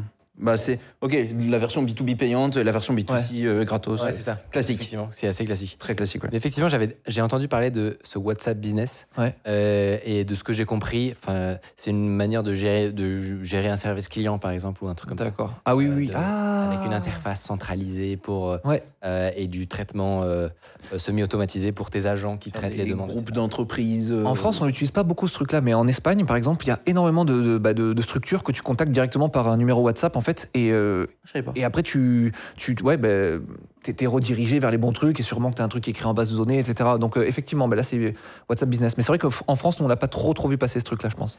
Apparemment, le RAID utilise Olvid, par exemple. Le RAID. Le RAID, le. La police. euh, Ah. C'est pas du tout la police, mais en disant ça, t'as compris. l'antiterrorisme. Euh, donc et ça euh, vient souligner ce que j'allais dire sur le fait que l'usage de ce genre d'appli comme Allvid, c'est pas tellement de, Ouais. euh, de retrouver tous tes potes euh, comme euh, sur sûr. Facebook ou je sais pas quoi. Euh, c'est plutôt dans la police. ah si, j'avais un truc super après. Je suis désolé, vas-y. Non, non, c'est plutôt dans un, un cadre très euh, restreint. Je je sais pas, une entreprise où c'est vraiment critique et où là tu peux imposer à tout le monde. Ok, c'est le nouveau. Par exemple, au gouvernement, tu, tu peux imposer. Tu pourrais, ce serait bien, n'est-ce pas, d'imposer. Ok, ce sera ça la messagerie utilisée plutôt que Telegram, par exemple. Ouais. Euh, voilà. Stylé. En tout cas, c'était hyper intéressant. Euh, Il y a plein- y a des trucs qu'on savait. T'as vu? Mais en vrai, il y a quand même plein de trucs qu'on a découverts. Oui. Moi- C'était hyper intéressant. Moi, j'étais j'étais frustré. J'ai l'impression que vous connaissiez absolument toute la chronique. Du coup, j'avais- gardé des petits, euh, des petits trucs. Et Bah, rien que le, le fait que le co-founder il a fait signal, euh, Oui. on n'en Ouais, avait ouais. aucune idée et c'est hyper. il a fallu que j'arrive à la fin, fin, fin de la chronique pour que vous fassiez. C'est pas vrai. Et là, je me dis, bah, il, il, il, il- Exagère. il surjoue, tu sais et tout. Je te jure que non. Ouais, D'accord. Mais en tout cas, c'était trop cool. J'adore présenter des chroniques. Bah, franchement, c'était hyper, hyper intéressant. Euh, N'hésitez pas, vous, Mathieu. Bah, tu l'as refait Ouais, on, l'a est chaud, allez, on repart Deuxième. Prise 2. Laissez-moi. Euh, le chat dit que c'était incroyable, merci. Euh, Merci le chat. Clairement, tu es le, le bienvenu pour refaire ce genre de, de format. Nous, on est très, très, très friands. Et, euh, et, euh, et voilà, n'hésitez pas à faire vos retours en, en commentaire. C'est un format qu'on teste, évidemment. Euh, et sans plus attendre, je vous propose qu'on passe à notre troisième partie qui vous concerne tous les deux. Euh, et, euh, et pour ça, est-ce qu'on se met une euh, mini pause ou même pas on peut, on peut enchaîner si, si vous êtes. euh, Moi je pense qu'on peut enchaîner. Ok. Faudrait juste que je vois pour le- les fiches de la tablette, Oui. mais je pense que c'est fine. Ouais, ouais, on va se mettre un petit jingle quand même. Et, et, puis, et puis, ne bougez pas dans tous les cas. C'est c'est pas vraiment une chronique, mais on va discuter de ce que tu as fait avec Benjamin, comment tu l'as malmené, le pauvre. Et, euh, Et, on va maintenant on est copains. Et voilà, tout Ça va va. mieux. On a- ici, c'était pour enterrer la hache de guerre. Dit, Vas-y, on se retrouve chez Micode. Mais ça va vous intéresser parce qu'on va parler cybersécurité et Twitch. Tu as les deux, les deux en même temps. C'est rare. Jingle.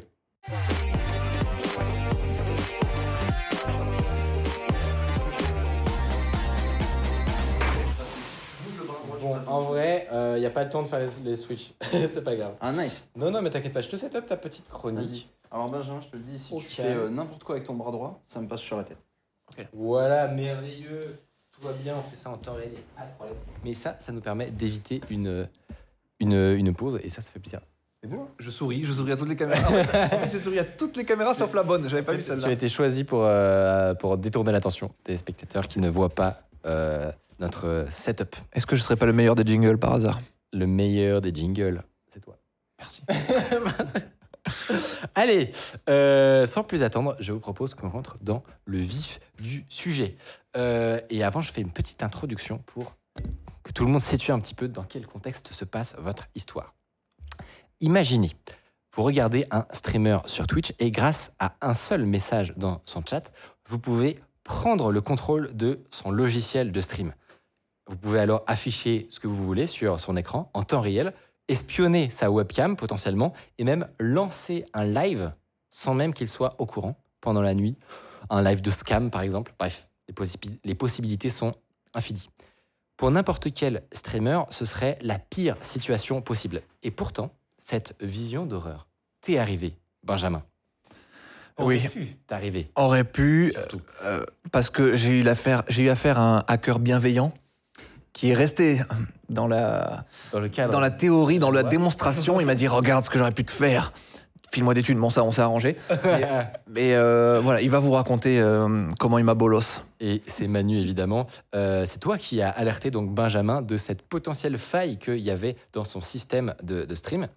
Et avant que tu nous expliques exactement ce que tu as fait, comment ça s'est passé, comment il faut s'en protéger, j'aimerais m'attarder sur juste le concept d'avoir un navigateur dans un live. Puisque ce dont on va parler, c'est une faille qui concerne un navigateur web, donc équivalent d'un un Google Chrome que vous auriez sur votre ordinateur.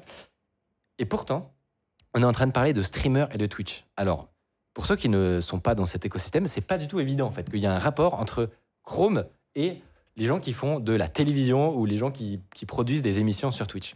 Et en fait, il y a un lien. C'est que quand vous y réfléchissez, là, dans un, ici, on est dans, dans un overlay. Donc, dites-vous qu'il y a un logiciel qui prend ma caméra, euh, qui euh, alterne avec les autres euh, caméras, qui va mettre le petit, pardon, le petit logo juste ici, qui va afficher des illustrations. C'est un logiciel qui s'appelle un mélangeur. Alors, il peut être hardware, software, on va pas rentrer dans le détail, mais c'est un logiciel qui combine toutes ces, tous ces calques pour faire le rendu que vous obtenez à la fin sur votre écran. Il se trouve que ces mélangeurs, il y en a plein, et le plus connu qui est open source et gratuit, qui est utilisé par tout, quasiment tous les streamers, c'est OBS, Open Broadcaster Software. Et lui, comme beaucoup d'autres, euh, utilise des navigateurs web.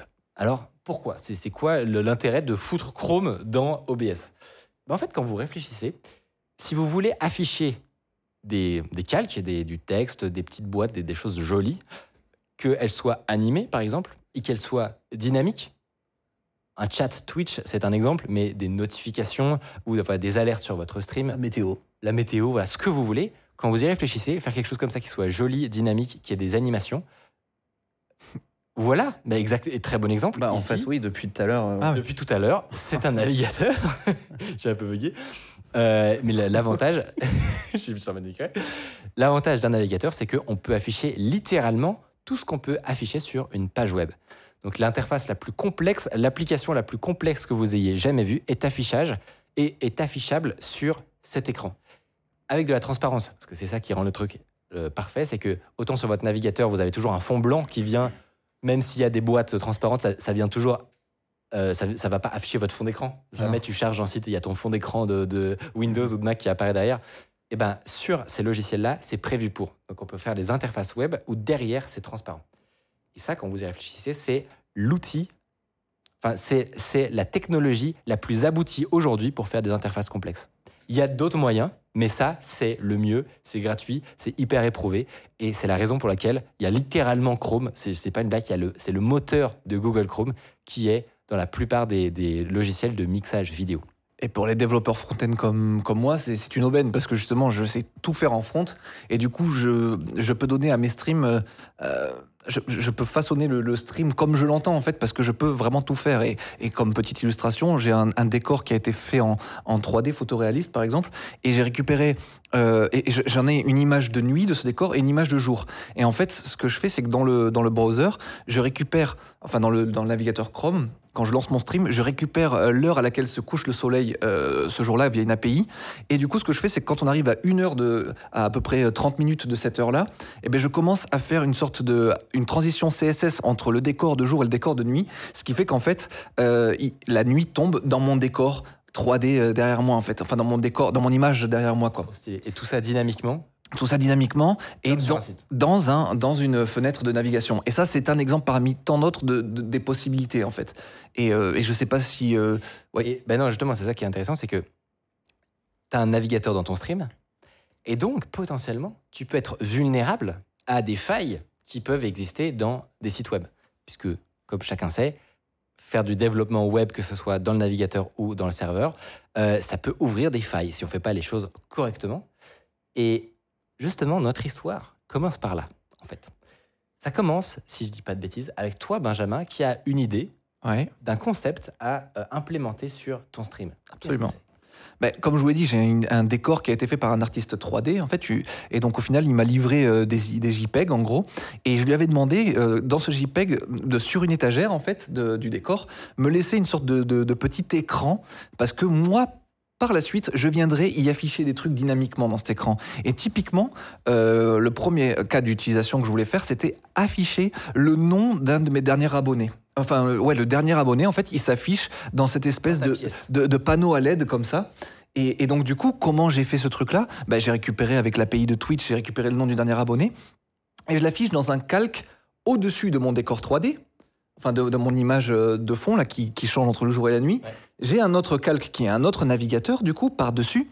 Et, euh, et, et lui, c'est juste en fait euh, le nom de l'abonné qui défile en blanc comme ça et stylisé avec du, du CSS pour donner un effet lumineux. Euh, ouais, bon, pour donner un peu ce genre d'effet comme ça. Qui soit bien intégré comme si c'était vrai en fait. Voilà, exactement. Et ça, ça rendait trop bien. Le chat était en, ébullition. Ça a été une machine à cache infernale parce que du coup, tout le monde s'est abonné pour voir son nom défiler. Non, je rigole. J'ai- j'ai- faut-il? Mais à, à terme, c'est ça le, le projet, c'est de s'enrichir encore et toujours plus, bien entendu. Mais à vouloir tout s'enrichir, à vouloir euh, jouer avec le feu, euh, euh, qui s'y frotte s'y pique. Et vous avez par ici, dans cette pièce, euh, des euh, hackers intentionnés. Bien, Bien intentionnés, oui. bien intentionnés, avides et cupides, qui m'a dit attention Benjamin, j'ai vérifié ce que tu as fait, j'ai vu ce que tu as fait là, tu as fait ton malin sur YouTube à parler de ton exploit d'afficher ton abonné, etc. Mais tu, tu pars en couille, mais je vais, vous, lui- je vais lui laisser la parole, je vais lui laisser expliquer tout ça. Ça fait partie maintenant de son histoire, de sa légende. Ok, Transition. Incroyable transition. Merci beaucoup Benjamin. Donc ouais, comme vous pouvez le voir là, il y a le, il y a le tweet où, où- où quand j'ai découvert, euh, quand j'ai découvert le truc. Alors moi, comme tout bon euh, abonné à Benjamin Code, je regarde ses vidéos en temps et en heure. Du coup, euh, il a tweeté sa petite vidéo. Je suis allé la regarder et j'étais en train de manger dans mon salon mon petit saladier de pâtes, voilà, en train de. Et là, je m'enfile des pâtes et je vois, qu'est-ce que je vois? Je vois un bout de code et bon, moi, je suis le douanier du code. hein. Je suis, j'ai une exigence inouïe envers le code, mais euh, personnel. C'est-à-dire, j'en tiens pas rigueur euh, aux autres, mais euh, c'est un truc envers moi. Je, je, je n'aime vraiment pas faire quelque chose qui n'est pas, ouais, voilà, Ou de vulnérable. ou de vulnérable ou de que je considère pas vraiment good practice. bref, voilà. Donc euh, c'est l'idée. Et, et- et du coup, je regarde le code et, euh, et je grince des dents parce que bon, dès que je regarde du, du code, je grince des dents, c'est maladif. Je suis vraiment désolé pour ça. Euh, et, du coup, je vois ce truc et en tant que bon utilisateur de Twitter bien grumpy, je vais faire mon petit tweet. Donc c'est le tweet qu'on voit là. Salut Benjamin Code. Figure-toi, gros nerd, figure-toi que tu as une faille XFF. Donc voilà. Donc là, je, je, je, je fais mon intéressant. Je lui dis ouais voilà machin nanana, tu devrais utiliser inner text au lieu de inner HTML parce que je peux faire donc là je balance des claims de fou furieux. Euh, je lui dis oui euh, je peux contrôler ton OBS via la WebSocket et couper ton stream. Alors là si je voulais faire un peu plus parlant j'aurais dû dire allumer ton stream ça fait même encore plus peur que couper Oui. ton stream mais bon voilà. Euh, donc Mais Benjamin. oui, j'avoue, j'ai pas pensé à ce cas. Genre, imagine, t'es dans ta chambre, t'es tout nu, t'as OBS qui est démarré, mais t'as pas de, le- de stream lancé. Bam. Je peux lancer le stream. Lancer le stream. Je peux totalement lancer le stream, Oh, L'angoisse. mais il faut que tu aies OBS ouvert. Voilà. Mais, et, euh, et en général, quand je me fous à poil, je, je m'assure que OBS est fermé quoi qu'il arrive. Quand même. J'ai quelques, j'ai quelques la caméra, le drap dessus, euh, tout. Donc bref, voilà, c'est l'idée. Euh, Mais alors, comment c'est possible? Parce que t'as t'as un simple navigateur dans un logiciel. Alors, exactement. Surtout que moi je te dis, attends mec, euh, tu fais ton malin là, mais il va falloir, va falloir euh, Ah, assu- assumer tes trucs là parce que tu m'affiches là, mais maintenant vas-y. C'est ça. surtout, tout ce dont on a parlé pour l'instant, c'est d'afficher des choses sur un calque. Ouais. Alors, le lien avec démarrer et éteindre un stream, pour l'instant, il est très loin. Il est extrêmement loin. Ouais. Alors en gros, dans, dans l'idée, c'est que moi de base, je disais ça parce que je connais la théorie. Et euh, je sais que théoriquement c'est possible, mais euh, la réponse de Benjamin, elle m'a un peu surpris parce que moi je suis là pour faire mon malin et tout machin. Mais lui, mais lui direct, il a pris le- ce ton de bon, eh ben vas-y maintenant, euh, assume, Euh, pirate-moi là. Et, et- et donc là, je- j'avais pas prévu ça parce que moi je suis un gros flemmard. Et du coup, je me dis ben en fait j'ai la flemme quand même. Mais là, mais là maintenant faut que j'assume parce que j'ai fait mon tweet. Il y a plein de gens qui l'ont vu et tout machin, nainana. Euh, faut que j'assume en fait. Je suis obligé de pirater Benjamin parce qu'il me dit pirate-moi. Et là, c'est soit je passe pour un con, soit je le pirate. Du coup, ben, on a fait tout ce qui, tout ce qui était possible pour pirater Benjamin. Et du coup, euh, je Alors, suis arrivé. euh, Raconte-nous. voilà, donc là, là, là, on commence dans l'histoire. Euh, alors, du coup, de base, euh, de base cette, faille en question, la faille dont je parle, que j'ai identifiée, ça s'appelle une faille euh, XSS. Donc, c'est une faille uniquement euh, front-end, a priori. Et du coup, ça permet d'injecter du JavaScript dans le site de quelqu'un d'autre. XSS, ça veut dire Cross-Site Scripting. Et en fait, le nom est un peu historique. Aujourd'hui, tu pourrais te dire que ça s'appelle HTML Injection. Tu vois, c'est beaucoup plus parlant. Si je te dis HTML Injection, ça veut dire que, bah, tiens, je suis capable de t'envoyer du HTML et il va atterrir dans ta page à toi. Et donc, il va être interprété par le navigateur. C'est-à-dire que si je mets euh, une- un, un titre ou que je dis ce titre est en gras, machin, nana, il va s'afficher en gras, machin. Ça va pas afficher les balises, quoi. Il va être interprété. Est-ce que Voilà. tu peux essayer de faire un exemple pour quelqu'un qui n'est pas développeur du tout Pour quelqu'un qui n'est pas développeur du tout, alors j'ai même carrément un, un- un petit, euh, une petite euh, vidéo qui en fait normalement est un GIF, donc je pense que la régie devrait la play euh, en boucle. Du coup, c'est l'idée. Donc j'ai fait un petit site où j'ai deux manières euh, de- d'intégrer une chaîne de caractères euh, dans une page. La première manière, c'est euh, en l'intégrant en tant que texte. Donc, c'est-à-dire que quand j'écris du HTML, c'est avec des balises, un peu comme sur les, les forums à l'époque, euh, avec les crochets et tout machin. Euh, la première manière, du coup, ce qui va se passer si je n'ai pas de faille euh, XSS, on va voir les balises apparaître sur le site. C'est-à-dire qu'on va voir le chevron, machin, on va voir tout mon langage de balisage. Donc là, c'est la deuxième ligne qu'on a avec écrit inner text en dessous. On voit qu'il y a la balise strong. Parce que là, voilà, le texte est pris en compte. Et maintenant, la ligne du dessus, avec inner HTML, on voit que là, c'est en gras. Et du coup, c'est en gras. Pourquoi? Parce que là, le navigateur, il a décidé d'interpréter cette balise strong en tant que, OK, c'est du HTML, donc je l'interprète. Strong, ça veut dire mettre en gras, donc je mets en gras, OK? Et donc, c'est en fait toi qui connais le- la langue qu'utilisent les navigateurs pour afficher des éléments et rendre des choses dynamiques, tu, tu, tu l'intègres dans, je sais pas, dans le message du chat Twitch par exemple, Exactement. et tu mets ton strong. Et donc, chez Benjamin, ça aurait littéralement mis le texte en gras. En strong, exactement. C'est littéralement ça. Euh, T'as tout compris. Je parle le HTML euh, couramment. Et du coup, oui, euh, c'est l'idée. Et donc, évidemment, pour ceux qui ne savent pas, tu peux pas seulement mettre des choses en gras ou en italique, etc. tu peux faire beaucoup plus. Ça, je t'avoue, c'est le cadet de mes soucis. hein, que tu mettes un texte en gras dans mon stream, euh, vas-y frérot, tu peux y aller. euh, J'ai bien eu Mon pseudo est en gras Waouh, vas-y. Du coup, ouais, dans l'idée, voilà, c'est ça. Donc, ça, c'est ça, si vous voulez, c'est c'est le contexte, de, euh, le- la, la- la prémisse de la faille. Maintenant, le problème, c'est quoi? C'est que le HTML, euh, dedans, dans, dans ce langage de, de, de, de- Balisage. de balisage, merci, j'ai j'ai vraiment pas voulu dire programmation. Dans ce langage de balisage, on peut aussi mettre des balises de script pour après faire de la programmation. Donc programmer des trucs, donc récupérer, euh, coder des trucs en JavaScript littéralement. Donc en fait, en soi, ça veut dire quoi? Ça veut dire que si je peux mettre une balise strong, je peux mettre une balise script. Et si je peux mettre une balise script, je peux écrire du JavaScript.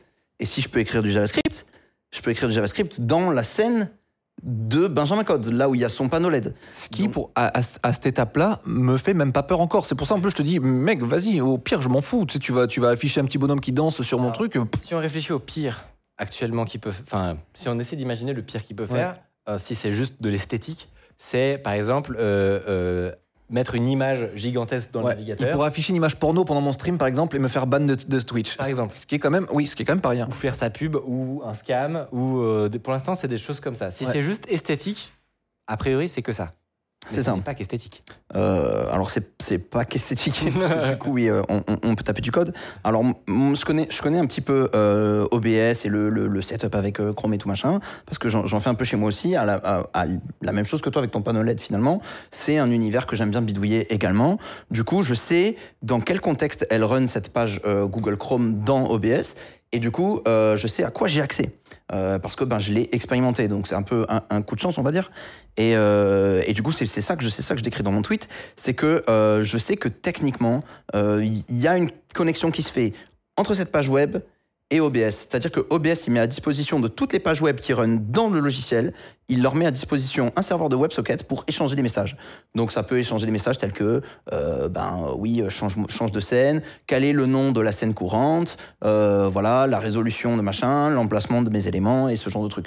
Donc en fait, à partir du moment où tu peux dialoguer avec OBS, a priori, c'est gagné. Sauf que, comme vous allez le voir et que je vais vous expliquer maintenant, c'était pas aussi euh, autoroute et facile que ça. Donc euh, là, on pourrait se dire, bah, c'est bon en fait, on a trouvé la faille XSS, tu mets ta balise script dans le chat, tu mets ton code JavaScript et c'est fini, mais absolument pas. Le, logiciel. Voilà, ça, ça serait dans un monde idéal. Sauf que, euh, en réalité, bah, les navigateurs, ils sont totalement au courant que les XSS, euh, c'est quelque chose qui existe. Quoi. Donc en fait, il y a plein de flags de sécurité et plein de choses qui font que, bah non, si en plein milieu de ton site, euh, d'un coup, il y a une balise script qui pop euh, en plein milieu, dans une div random au milieu, bah, je ne vais pas l'exécuter. quoi. Donc Chrome, il n'exécute pas cette balise script, à moins que tu le démarres avec une settings, donc on appelle un flag, donc un flag pour dire je désactive explicitement toutes les sécurités. Évidemment, Benjamin Code n'a pas démarré son OBS en disant je désactive explicitement toutes les sécurités, donc je suis déjà plus ou moins euh, dans la sauce. Euh, Euh, Assumer ta tête. je suis dans la sauce. Je ne peux plus. Je peux déjà plus assumer la take en fait. hein. Je peux déjà plus. Donc euh, donc là c'est compliqué. Du coup, euh, ce que je fais, je commence à faire des recherches sur bah, comment est-ce que je peux contourner cette sécurité de Chrome. Mais tu t'en doutes, euh, je suis pas le seul pignouf euh, d'internet à être en mode comment contourner la sécurité Chrome que tout le monde a envie de contourner? Voilà, c'est un peu chiant. Euh, mais au final, c'était, euh, j'ai réussi à, contourner cette sécurité sans trop de galères, juste en. C'est même pas vraiment, j'ai trouvé un tuto ou quoi. C'est vraiment juste en essayant des trucs. euh, un peu au pif et je me suis souvenu que je pouvais exécuter du JavaScript sans mettre de balise script. Donc du coup, j'ai pas besoin dans de un me- élément. voilà, j'ai Ouais. pas besoin de mettre mon JavaScript dans un élément script. Et donc en fait, la sécurité de Chrome, je je- j'ai supposé à ce moment-là qu'elle était à ce niveau-là. Elle était en mode bon bah il ne va pas exécuter tout ce qu'il y a dans ma balise script, mais je peux écrire mon JavaScript ailleurs, notamment. J'étais un peu choqué du, du, du hack, hein, de ça, euh, que tu, que tu puisses faire ça. En fait, je me dis, mais en fait, le- la, la, la, la sécurité XSS, en fait, on- Elle n'existe pas. En fait, si tu peux la contourner aussi facilement, Ouais, c'est ouais. quoi ce bazar, quoi? Ouais, ouais, c'est vraiment un problème. Euh, mais en fait, c'est, on est obligé de rester dans cet état-là pour la rétrocompat. Donc, c'est-à-dire pour pas péter des vieux sites qui marchent encore avec ce genre de technique de développement, on veut pas dire bon bah du jour au lendemain, bah, ce qui marchait avant, ça marche plus. Euh, donc en fait, euh, voilà, on a, toujours cette espèce de zone grise où il faut que les trucs qui marchaient avant marchent encore. Mais d'un autre côté, on essaie de bien fermer la sécurité sur, euh, sur tout. Donc, c'est aussi compliqué pour Chrome, donc on, on, leur en veut pas, quoi. Ils vont pas désactiver les fonctionnalités, quoi. Et du coup, ces attributs, c'est cet endroit-là où je peux taper du JavaScript, c'est dans les attributs des éléments. Donc, notamment, par exemple, quand on clique sur un bouton, il y a un attribut qui s'appelle onClick. Et dedans, tu peux taper du JavaScript. Et du coup, t'es pas dans ta balise script, tu es vraiment dans ta chaîne de caractères on-click. Du coup, bon, c'est le premier truc que j'ai essayé, sauf que ben, c'est pas hyper malin parce que j'ai ajouté un bouton dans l'overlay de Benjamin et bon il fallait qu'il clique dessus pour se faire pirater donc en fait si tu veux au début il y avait Clique ici, STP. clique parce que là je peux pas trop te pirater c'est un peu chiant En vérité, en plus, j'ai même pas accès à, cette, à ce, à cette, ce moyens. navigateur-là. Ah, peut-être tu peux y accéder. Il y a un bouton moyen interact de, pour interagir, mais Ok, il faut ok. aller chercher, ouais. Ouais. sais, Il aurait dû être très persuasif. Ouais, ouais. ouais, voilà. Donc, si, je devais te convaincre de t'auto-pirater, ça aurait pas trop marché. Et du coup, il y a un deuxième attribut euh, un peu similaire à onClick, mais qui lui ne requiert pas du tout que quelqu'un clique. C'est onload. Donc, c'est au chargement. Et c'est sur la balise euh, IMG, la balise des images. Il y a l'attribut onload. Et donc, en fait, quand tu, si je balance une image sur ton site, donc je fais une petite balise IMG, machin, dans le chat dans le chat Twitch, pardon, je l'envoie. Euh, je mets dans mon attribut onload un petit bout de JavaScript qui dit coucou. C'est bon, ça passe puisque l'image va être chargée. Chrome va charger onload et donc il exécute mon JavaScript. Trop stylé. Ouais. Et simplement comme ça, finalement, on a contourné. euh, ça paraît vraiment euh, le rapport, euh, euh, la sécurité de Chrome de fou pour, pour les XSS. Avec euh, la solution, bah, juste tu mets onload. C'est fou quand même de se dire qu'il y a un, un tel. euh, Ouais, en fait, de- je, je pense qu'ils l'ont mis pour, euh, pour attraper les, voilà, les petits cas euh, où c'est possible. Mais en fait, il faut considérer que de base, si tu exécutes du euh, HTML en fermant les yeux, euh, c'est ta, c'est pour- c'est ta gueule en fait. Enfin, Exactement, c'est- plus ou moins ta faute. Voilà, Après, c'est ton problème quoi. Voilà, c'est ça. Après, euh, j'en veux pas à Benjamin Code. Euh, vraiment, c'est personne ne lui en veut parce qu'en réalité, des failles XSS, c'est hyper courant. Carrément. Je peux vous sortir deux exemples qui sont sortis il y a pas longtemps. Euh, par exemple, il y a un plugin WordPress qui s'appelle Lightspeed Cache, je crois. Ça n'a même pas besoin de checker mes notes, je suis trop chaud. Lightspeed Cache, euh, c'est un plugin WordPress qui euh, rajoute du cache en fait, tout simplement. Euh, et lui, il avait une faille XSS, donc 4 millions de sites vulnérables. Et ça, ce que je vous dis là, ça date de, c'est ce mois-ci là, c'est même peut-être la semaine dernière. Donc vraiment, les failles XSS, c'est quand même quelque chose d'encore hyper courant. Ah ouais. On a aussi eu TinyMCE, pour ceux qui connaissent, c'est un éditeur WYSIWYG, c'est un peu euh, un éditeur WYSIWYG pour la faire courte, c'est C'est Google Euh, Doc. C'est Google Doc. Trop bien, merci. Je l'aurais pas fait plus court. c'est Google Doc. Et du coup, ça aussi, pareil, faille XSS dans cet éditeur WYSIWYG hyper connu, euh, TinyMCE, et pareil, euh, l'impact, il se situe euh, à plusieurs centaines de milliers d'utilisateurs, quoi. Tu n'es donc pas seul. Non, Donc- et puis je vais pas vous mentir, moi à ce moment-là, et, et puis on aura l'occasion aussi de revenir un peu Ouais. sur, sur pas mal de choses, mais euh, à ce moment-là, quand je développe ce truc-là, je me dis, mais attends, mais c'est un truc qui va être euh, dans mon stream, sur ma machine. euh, donc c'est pas le moment où je, je- je lève les armes contre les failles XSS. Je me dis, mais de toute manière, personne va interagir avec ce truc, ça reste chez moi. Il fallait penser que les gens pourraient interagir dessus grâce au chat. Enfin bref, c'est c'est- c'est une singerie en fait ce truc. C'est un peu alambiqué. ouais. Donc, donc euh, à, ce- à ce moment-là, tu vois, quand je travaille pour un client, un truc comme ça, là, je, je suis un peu plus en mode oui. Et là, à un moment, j'ai mon cerveau qui s'enclenche sur la partie sécurité en mode Ouais. euh, fais un peu attention. Là, j'étais en live Twitch en plus quand j'ai codé ce truc-là et tout, donc je l'ai fait un peu avec le cul et, euh, et sans mettre tous mes, tous mes boucliers en l'air, on va dire quoi. Non, mais franchement, on s'en- doute bien. pers- Personne te, te- te jette euh, la, la hache dessus. Euh, du coup, oui, vraiment, c'est ça. C'est euh, vraiment, il y a une, il y a un, il y a un ratio qui fait très bizarre. Euh, du coup, euh, je sais plus. si tout, ça me fume de rire parce qu'il y a des gens dans le chat qui essayent là actuellement. Il y a- ouais. Il y a des Bah, Hello World. Franchement, vous pouvez essayer dans le chat. euh. Peut-être que On euh, aucun, underscore est vulnérable au failli XSS. On affiche aucun chat nulle part, mais c'est ça. ça. Si Gabin, il affiche quelque chose quand on... C'est fini. C'est fini, ça C'était le cas dans la première saison, mais actuellement c'est pas le cas. Ah, je suis un vieux, moi. je suis à l'ancienne. Du coup, voilà. Donc, en fait, on est parti de là. Euh, on est parti de cette faille XSS. Et, du coup, bon, ouais. Juste bah, pas pour euh, reboucler, parce que donc là, tu nous as expliqué que tu as réussi à contourner toutes les sécurités de Chrome. Exactement. Et en fait, donc, t'envoies ce qui est une image. Ouais. Bon, J'imagine que tu peux faire en sorte que ton image, elle fasse un pixel et qu'on la voit pas, par exemple. Ouais. Euh, Oh, je m'en fous, j'ai mis un gros chat. donc c'est aussi possible de l'afficher. Euh, et, euh, et donc concrètement, tu vas à partir de là, c'est ta porte d'entrée sur le, la page qui tourne dans OBS, qui tourne sur la machine de Gabin. Exactement. De, non, sur la machine de Benjamin. de Benjamin. Allons-y. Ce qui veut dire que pour l'instant, tu es, dans un environnement très contraint. Ah, je suis très clos et c'est pas du tout gagné. Donc, alors, bien sûr, je peux faire des Hello World et des trucs comme ça, Ouais. comme on voit dans le chat. Mais euh, comment. Voilà. Comment on arrive après Exactement. Donc, euh, du coup, c'est ce que je disais tout à l'heure avec la WebSocket d'OBS. Euh, euh, WebSocket met à disposition, WebSocket, OBS met à disposition, pardon, cette WebSocket. Sauf que c'est pas gratuit non plus, parce que cette WebSocket, il faut aller dans les settings d'OBS et l'allumer explicitement. Des fois, il y a un mot de passe, des fois, il y en a pas par défaut. Alors, j'ai fait des tests et en installant OBS plusieurs fois sur ma machine, en resettant les configs des millions de fois, c'était hyper chiant. Je me suis rendu compte que selon les versions d'OBS que tu prends, par exemple sur Linux, dans un paquet Flatpak, enfin bref, Ouais. des trucs complexes. Des fois, il n'y a pas ce mot de passe par défaut. Et donc, euh, c'est le cas comme ça. Donc, moi, du coup, ce que j'ai fait pour pirater Benjamin, en réalité, c'est que j'ai reproduit le même environnement que Benjamin. Donc, j'ai regardé sa vidéo du panneau LED et j'ai recodé son petit panneau LED chez moi. Euh, un environnement, voilà, basique de, de- de- du, du truc. Et je, je me le suis mis dans mon OBS pour pouvoir faire mes tests tranquilles et pas aller euh, l'emmerder euh, sur son chat. Surtout que t'as tellement bataillé que j'aurais dû être de l'autre côté du fil avec toi en exactement, permanence. exactement. Voilà, il aurait fallu que tu laisses ton OBS ouvert tout le temps. euh, En plus, à ce moment-là, j'étais au Japon, tu sais, je faisais ma Dolce Vita, tu sais, j'étais tranquille. Ouais, non, euh, non, ça, aurait été, pas- ça aurait été vraiment très chiant. Ouais. Euh, du coup, euh, comment je me connecte à OBS Donc, il y a cette WebSocket qui est mise en place. Euh, J'essaie de voir si je peux me connecter.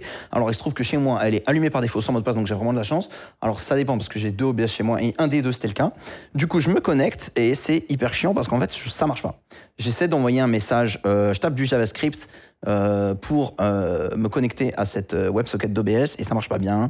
Et euh, ça marche même pas du tout. Et je comprends pas ce qui se passe. Et euh, là, ça fait déjà plusieurs heures que, que, que j'y suis. Il est 3 heures du mat et je vais me coucher, quoi. Je vais me coucher, euh, je vais me coucher, je galère, je suis en mode. La ben, nuit porte conseil. La nuit porte conseil, c'est ça. Alors la nuit porte conseil, mais en réalité, les conseils sont venus d'une source extérieure. Parce que du coup, quand, quand je faisais ça, j'étais sur Discord en, en duplex euh, avec mes petits potos sur Discord. Et eux, ils, se posent, ils sont autant frustrés que moi du fait que ça marche pas. Donc quand je reviens le lendemain, bah, finalement, il y a quelqu'un qui me sort une info comme quoi. OBS, il faut lui dire bonjour. Si tu lui dis pas bonjour, il te répond pas. Donc c'est ce qu'on appelle un handshake. Et j'avais pas fait le handshake, j'avais pas dit bonjour. Du coup, du coup, voilà, vous connaissez la suite. J'ai pas dit bonjour, donc je me suis fait avoir. Euh, donc ce qui se passe, c'est que du coup, on en arrive là. J'ai mon proof of concept. Alors je sais pas encore à ce niveau-là si je peux allumer ta webcam, si je peux faire quoi que ce soit machin, mais je peux parler à OBS à partir d'un message du chat Twitch. Donc je me dis, ok, là ça commence à être vraiment très chiant de taper mon JavaScript pour me connecter à la WebSocket dans l'attribut onload de l'image, on le rappelle, machin, hein, Ouais. trop chiant. Donc je me suis littéralement fait un dashboard pour pirater Benjamin. Donc je me suis fait L'acharnement, j'ai- j'ai rien demandé à personne et j'ai le plus gros acharné du monde sur les épaules là. Enfin si, je l'ai un peu euh, provoqué sur Twitter quand Tu même. m'as cherché. Ouais, ouais, c'est vrai. Du coup, là, j'ai l'image. Euh, je pense que la régie, elle va la sortir. C'est du auto-hack C'est- de, de streamer. Ouais, vraiment. Donc voilà. Donc, du coup, je me suis fait un dashboard spécial. Euh, on va démonter Benjamin Code. Et euh, donc, je me suis mis en bas la petite preview de son, de son stream, son chat à droite, et en haut, je me suis mis une, une petite, euh, une petite boîte dans laquelle, voilà, c'est le, le, le truc euh, ici. Là, la petite boîte en haut, dans laquelle on voit document body, machin, inana. C'est là où je peux taper mon JavaScript. Et à droite, je me suis mis des boutons. Et en fait, ça va directement communiquer avec l'API de Twitch en utilisant mon compte, parce que bah, du coup, moi, j'ai j'ai accès. Et ça envoie automatiquement le message dans son chat Twitch, dans la- l'attribut onload de la balise Ouais, IMG, en remplaçant les guillemets, les parenthèses que j'ai pas le droit d'utiliser, machin, il y en a, bref. Voilà, donc, donc je, je- je filtre les inputs, je fais les trucs, machin. Voilà, donc je me suis fait mon en petit. temps réel, tu peux contrôler le navigateur de Benjamin. Bah, je me suis fait, euh, ouais, ouais, je me suis fait un truc pour contrôler son overlay, le dashboard de contrôle de l'overlay, ouais, exactement. Euh, du coup, j'ai mes boutons, voilà, pour directement envoyer le message dans le chat, euh, le copier, tout ça, machin. Et euh, à partir de là, bah, c'était un peu plus euh, l'autoroute, c'était vachement plus facile pour moi, euh, parce que ben, j'ai plus tous les anciens problèmes que j'ai eus. Bah, ils sont derrière, je me suis codé la technologie qui me les abstrait. Donc maintenant, les nouveaux problèmes, c'est quoi? C'est trouver exactement quel message faut envoyer à OBS pour démarrer la webcam, changer la chaîne, machin, nanana. Donc c'est un peu chiant ça aussi, il faut lire de la doc et tout, parce qu'en général, aujourd'hui, quand on veut faire ça, on utilise des librairies qui finalement font la tambouille pour nous, quoi. Donc tu as une petite fonction change scène. Et voilà. Mais là, moi, je n'ai pas de librairie. Je peux Ouais. pas charger une librairie dans l'attribut onload de l'image. Tu te doutes bien. Tu discutes directement Je avec discute OBS. directement avec euh, la WebSocket quoi, de, de, de OBS. Alors, Du- en vrai, t'aurais pu. J'aurais pu avec euh, Dynamic Import. euh, Ouais, c'est ça, t'aurais pu injecter ton- J'aurais pu, j'aurais pu. Mais c'est, je me suis dit, je suis déjà assez acharné contre ce tunnel, Benjamin. ouais. Voilà, là, là, il faut, il faut que j'y aille quoi. Donc, euh, donc du coup voilà, je me suis, je me suis préfet des messages. Euh, j'ai mis aussi les bouts de code euh, à la régie si vous voulez les montrer. Voilà, c'est les messages que j'écris euh, dans la WebSocket de, de, de- de- du OBS de Benjamin euh, pour dire, ben envoie-moi la liste de toutes les scènes que tu as dans ton OBS. Est-ce qu'il y en a une où je vois, moi je regarde manuellement, il y en a une qui s'appelle Webcam Ben. Je suis en mode bon bah c'est sûrement la webcam de Ben en fait. Donc on va Ça, il est- changer de scène. Il est en train de t'espionner, donc c'est-à-dire qu'il fait la liste de toutes. tes- Voilà, c'est ça. Je suis en train de les scènes, lister tes- toutes les scènes qu'il y a, toutes, toutes les scènes, toutes les sources, toutes les settings qu'il y a dans l'OBS, en fait, finalement. Et comme ça, moi, je peux regarder derrière et me dire, OK, je veux aller là, je veux aller là, ou je veux aller là. Où est-ce que tu la vois la liste? Où est-ce qu'elle t'était euh, retournée en fait? Par quel biais? Ah, alors ça, voilà. Il y a deux moyens de récupérer des informations. Parce que là, voilà, là, dans l'exemple que moi j'ai utilisé, euh, dont on avait parlé euh, dans, la, dans, dans la vidéo, l'exemple que moi j'avais utilisé, c'était carrément, je, je le mettais, la chaîne de caractères, dans ta page dans ton overlay. C'est-à-dire que là où, là où on a Trade Republic en, en haut, eh ben, hop, je mettais le nom des scènes, machin, édité ton overlay. Mais ça, ça marche seulement si tu es en stream. C'est-à-dire que si t'es pas en stream, moi j'ai pas le retour visuel D'accord. de ce que j'essaie d'avoir, tu vois. Donc, une méthode pour ça, que j'ai pas fait parce que j'avais la flemme, c'est de, en JavaScript, tout simplement, tu as une, t'as une fonction qui s'appelle fetch, tu peux envoyer des infos, T'as une requête. tu t'envoies une requête avec tout, tout le JSON que tu veux dedans, je- tu dumps toutes les settings d'OBS sur mon serveur à moi. Ouais, voilà, tu t'envoies sur un serveur quand même. euh, Ouais, ouais, c'est ça, c'est ça. un chat Ouais. Entre toi et. C'est ça, c'est ça. Donc, euh, voilà. Piraté. C'est ça, c'est ça. Donc, en fait, euh, Espèce c'est de malade mental, voilà. espèce d'acharné. voilà. Du coup, voilà, donc là, j'ai la liste des sources et tout. Donc, je peux euh, bah, finalement aller checker, euh, changer de scène et aller sur la scène webcam. Et si jamais il se trouve que Benjamin est pas en ligne à ce moment-là, bah, je, je demande à OBS de, se- de start le stream. Et j'imagine que Benjamin, quand tu euh, arrêtes de stream, tu vas pas dans OBS euh, effacer toutes les settings. Voilà. De, de live, ouais. Si on clique Start Stream, ça start le stream sur ta chaîne, quoi, a priori. Par contre, je quitte OBS. Tu quittes OBS, eh ben, je ne peux plus rien faire. voilà, c'est l'idée. Donc oui, en réalité, les failles XSS, il y a, un- problème courant sur les sites, c'est que ben, ça marche vraiment que quand l'utilisateur est encore sur le site. Donc il n'y a pas de notion de persistance ou quoi que ce soit. Euh, alors bon, il y a des frameworks et des librairies pour exploiter des failles XSS, pour tenter de se persister des connexions, des trucs comme ça, mais euh, en général, tu quittes la page, c'est fini. Euh, du coup, bah là, c'est l'idée, c'est tu quittes OBS, c'est fini, puisque quitter OBS, c'est quitter la page. Euh, mais dans OBS, tu as cette settings-là qui fait que t'es pas non plus obligé de rester sur la source de, ta, de ton overlay pour qu'il soit chargé en mémoire. Ouais, ouais. Donc en fait, ça dépend de la setting que tu as mis là. Ça, faut- ça, il me le faut, ça. Il faut que je l'active. Ça, c'est un truc. Parce que ça, ça éviterait peut-être de le flash. Et que ça flash comme ça. Exactement. Ouais, ouais, ouais, ouais. Ça t'évite le flash. Cette setting, elle sert à ça. Ah putain, trop bien. Donc voilà, donc tu vois, tu as envie de l'activer là. Ah ouais, de ouf. Bah attention. Non, non, je m'en fous. je m'en fous.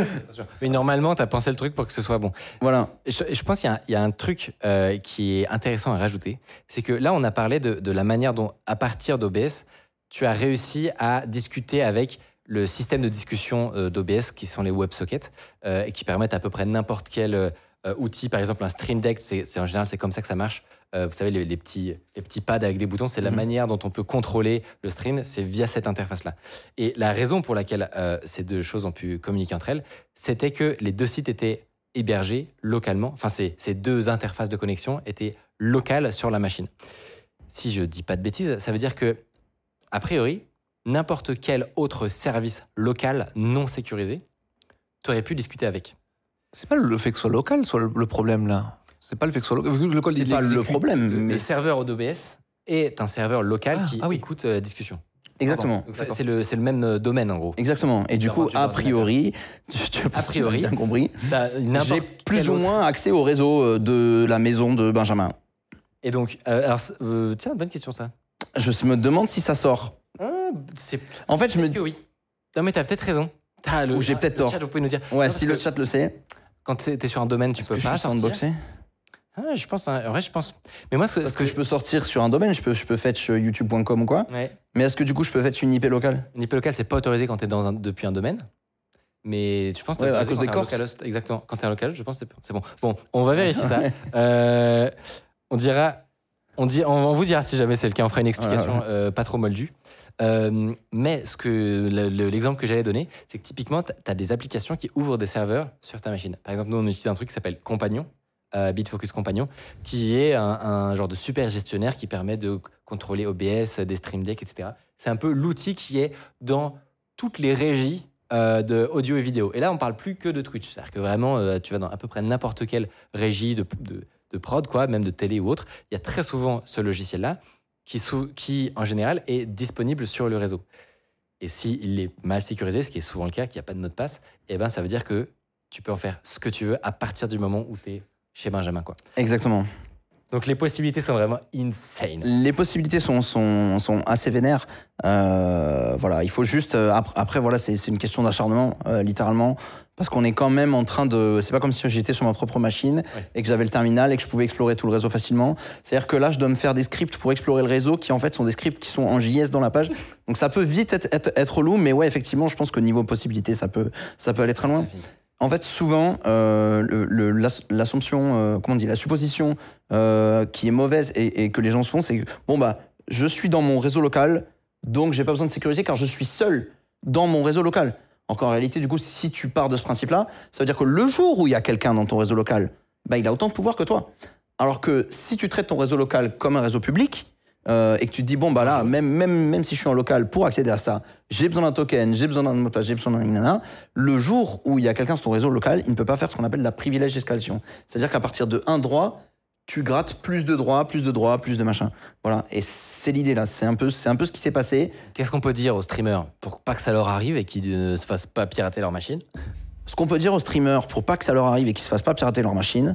euh, alors, Faites pas trop d'intégration. euh, Voilà, c'est ça. border. Si vous êtes streamer, développeur euh, et que vous faites des intégrations avec OBS, ce qui est le cas d'énormément de streamers développeurs, pour le coup, je, je- je- je suis pas mal de gens dans, dans, dans, ce- dans ce, dans le monde de la tech et du, et du stream et tout. Et euh, je connais presque pas de streamer développeur qui s'est pas dit trop bien, je vais me faire mon overlay en web parce que je sais faire du web en fait. Ça n'existe pas en fait. Ouais. Donc voilà, donc il y en a même qui créent des, des, des boîtes sur ça. Donc on l'a vu tout à l'heure avec Streely, qui sont des amis de Benjamin Code, qui font comme Streamlabs. Donc on a Streamlabs, on a Stream Element, on a Streely, machin. Bref, c'est vraiment, euh, euh, c'est pas non plus si niche que ça finalement. Ouais, ouais. De, le... Jouez pas avec le feu, en gros. Voilà, c'est ça. Jouez pas avec le feu. Attention, si vous codez votre propre solution, il faut faire, euh, il faut réfléchir à tous ces trucs-là, quoi. Il faut réfléchir à au niveau de sécurité. Donc les mots de passe sur la WebSocket, c'est bien. Les niveaux de droit, parce que du coup maintenant dans OBS, il y a des niveaux de droit sur la WebSocket, machin. C'est bien de check aussi, de voir qu'est-ce qu'on peut faire. Et voilà, juste attention si vous codez vos propres trucs. Faites Vraiment, faites gaffe. Ou même si vous utilisez, parce que le truc c'est que là. On a l'air de mettre l'emphase sur le fait que là, le problème, c'est vraiment d'avoir codé son propre truc. Mais comme je disais tout à l'heure, finalement, il y a des plugins WordPress qui sont encore vulnérables au XSS. Il y a TinyMCE qui était encore vulnérable au XSS la semaine dernière. On n'est pas à l'abri que dans deux semaines, il y a quelqu'un qui trouve euh, finalement une XSS sur, le, sur StreamElement, en fait, et, ou sur Streamlabs. Et si tu trouves une XSS sur Streamlabs, Là, la quantité de streams qui utilisent Streamlabs, elle est absolument astronomique sur Twitch. Tu es le king de Twitch. Ce serait Donc- une, une vulnérabilité, mais tellement terrible. Ce serait terrible. Quand on sait le- le- les, les moyens qui sont mis pour pirater des chaînes YouTube et faire des, des faux lives Des- euh, avec des Bitcoin. scams, exactement, et ben il y a un gros enjeu pour trouver ce genre de faille. hein. Exactement. Il y a quand un- même, pour pas trop non plus euh, euh, faire peur trop non plus à cette belle communauté de développeurs sur Twitch et compagnie qui se font des overlays et tout, il y a quand même un, un paquet de, de- de conditions à rassembler pour que ça soit faisable. Je pense que tu voulais faire Faut un aligner petit- les planètes. Ouais. C'est ça, c'est Faut ça. aligner les planètes. Faut Là- vraiment aligner les planètes. quoi. Là, on croit que mon cas était euh, hyper. euh, euh, que, que j'avais ouvert toutes les portes, etc. Mais en- en- au final, euh, sans, sans dénigrer tout le travail que tu as fait, on est parti du postulat finalement, pour que ton truc soit euh, OK, que euh, ça serait dans une de mes potentielles mises à jour futures que ton truc pourrait marcher avec moi. Parce que là, à, l'époque actuelle, moi, je n'affichais dans, ma barre LED derrière moi que les pseudos des utilisateurs qui s'affichaient. oui, oui. Donc, en l'occurrence, je récupérais jamais ce qu'ils disaient dans Exactement. le chat. Je récupérais. Donc, il y avait, euh, il y avait tout il ça aurait aussi. fallu me le mettre dans le pseudo qui, j'imagine, Exactement. ça, J'ai checké, Euh, c'est impossible. J'ai checké, j'ai même checké de, de, de voir les caractères qui étaient autorisés et de voir si on pouvait injecter finalement du, Ouais. du JS dans- avec le peu de caractères qui étaient autorisés. Ouais. T'as quand Évidemment. t'as quand même testé, putain. Ah, T'es bah, bien vraiment un brigand. T'es vraiment un brigand, quoi. Donc du coup voilà, donc j'ai testé et oui effectivement c'est ça fait partie de notre échange qu'on a eu avec Benjamin initialement sur Twitter. C'était qu'il me disait ah euh, c'est c'est un des premiers trucs que je lui dis. Je lui dis bah là dans l'état Ok, j'ai dit que je pouvais faire tout ça, mais je peux pas parce que c'est vraiment que les pseudos que tu affiches dans ton panneau LED. Mais si demain euh, je m'abonne et que tu décides de mettre le message, d'abonnement, Ciao. c'est fini. Voilà. C'est finito. Mais et en général, c'est pas le genre de truc que tu fais quand tu vas faire une mise à jour de ton code.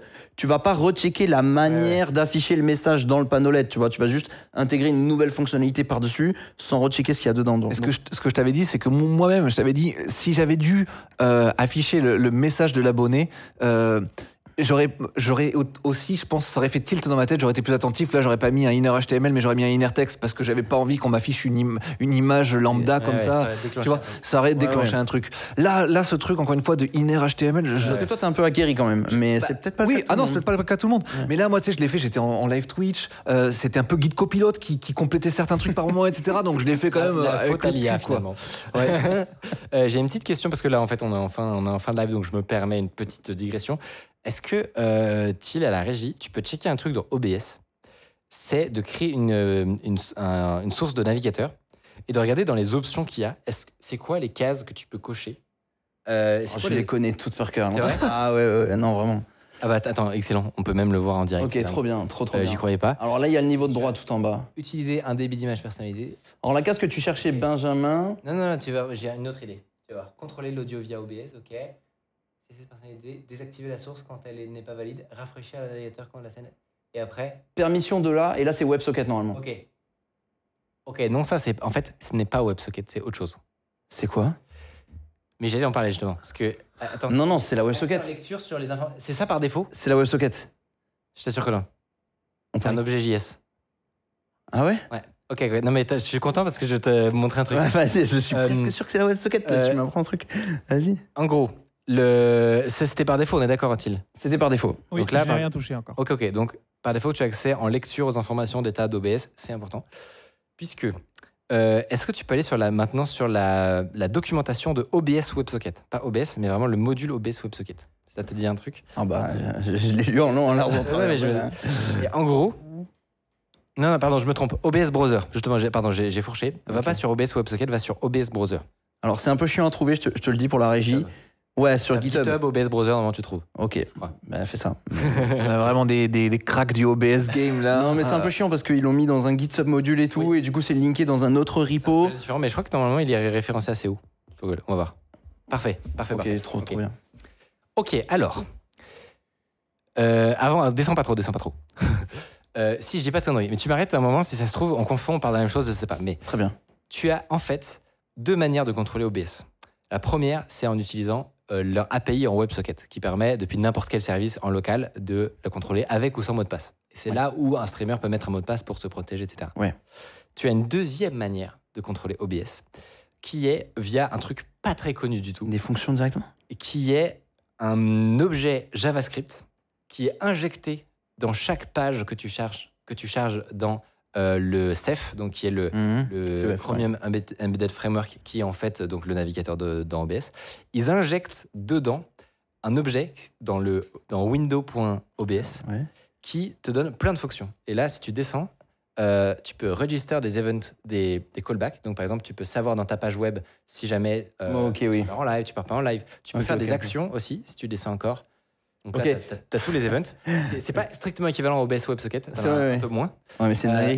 Mais et tu peux contrôler aussi euh, à peu près tout le reste. Tu te serais dix fois moins emmerdé, non? Pour parler avec. euh, Je pense un peu pareil, mais il y aurait Bah pas non, de- parce que par défaut, il n'y a pas les droits. il y aurait- Ah, ok, ok. Exactement. Par défaut, c'est en lecture uniquement. Donc tu Ah, peux, ok. tu peux pas euh, contrôler le- la page web. D'accord. Ouais. Mais par contre, là où ça aurait été intéressant, ça aurait été d'attacher des événements dans ton overlay de stream pour moi être prévenu. Bon, bah, Benjamin a changé sa scène là, Benjamin a telle version d'OBS, euh, Benjamin a supprimé un truc dans sa scène. euh, pff, voilà, tu Et, vois. et, genre, ouais, tu les as eu en je me fais des appels sur mon serveur, je récupère tout ce que tu fais. euh.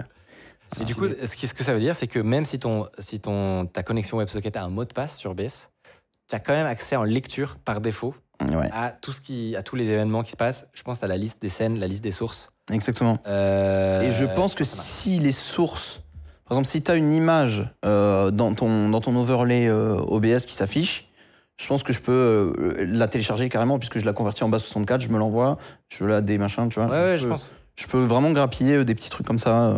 Donc on peut voler de l'information, même si c'est un peu plus protégé. Ouais, c'est cool. Je suis Ouais. content parce que j'ai découvert ce truc vraiment il y a, une semaine, il y a vraiment pas longtemps. Bah, trop bien, mais moi je connaissais pas du tout. Et c'est vraiment très connu, c'est dans le c'est dans le module browser qui lui-même en fait est un plugin qui est, C'est est dans OBS. Tu ce soir, il va rentrer chez lui, il va faire la V2 de son hack.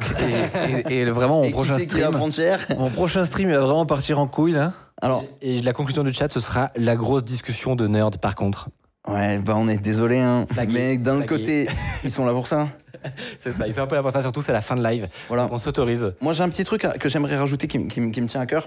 C'est qu'au moment où on a fait ce projet avec Benjamin, euh, alors déjà, moi, j'ai vraiment apprécié énormément la manière dont Benjamin, euh, tu, tu as pris le, le truc euh, en compte parce que je vous assure qu'il y a vraiment énormément de gens qui l'auraient pas du tout pris de cette manière-là et qui auraient essayé de se cacher de ça, qui auraient euh, supprimé euh, la vidéo, euh, remachin, euh, truc, alors que Benjamin, dans sa grande humilité, il s'est dit, ok, j'ai peut-être fait un truc où je m'en fichais un peu, donc en fait, je m'en foutais et j'ai fait une connerie, mais trop bien, parce que c'est l'opportunité pour montrer, de montrer aux gens euh, quels sont les impacts, les implications de tout ça machin? Et ça vraiment, je le souligne, c'est vraiment excellent euh, parce que j'ai vu beaucoup de commentaires de gens qui étaient en mode, euh, bah t'es vraiment bête, euh, il fallait sanitiser le truc, faire toujours attention aux inputs machin. Bon, on fait tous. que ça, ça marche pas.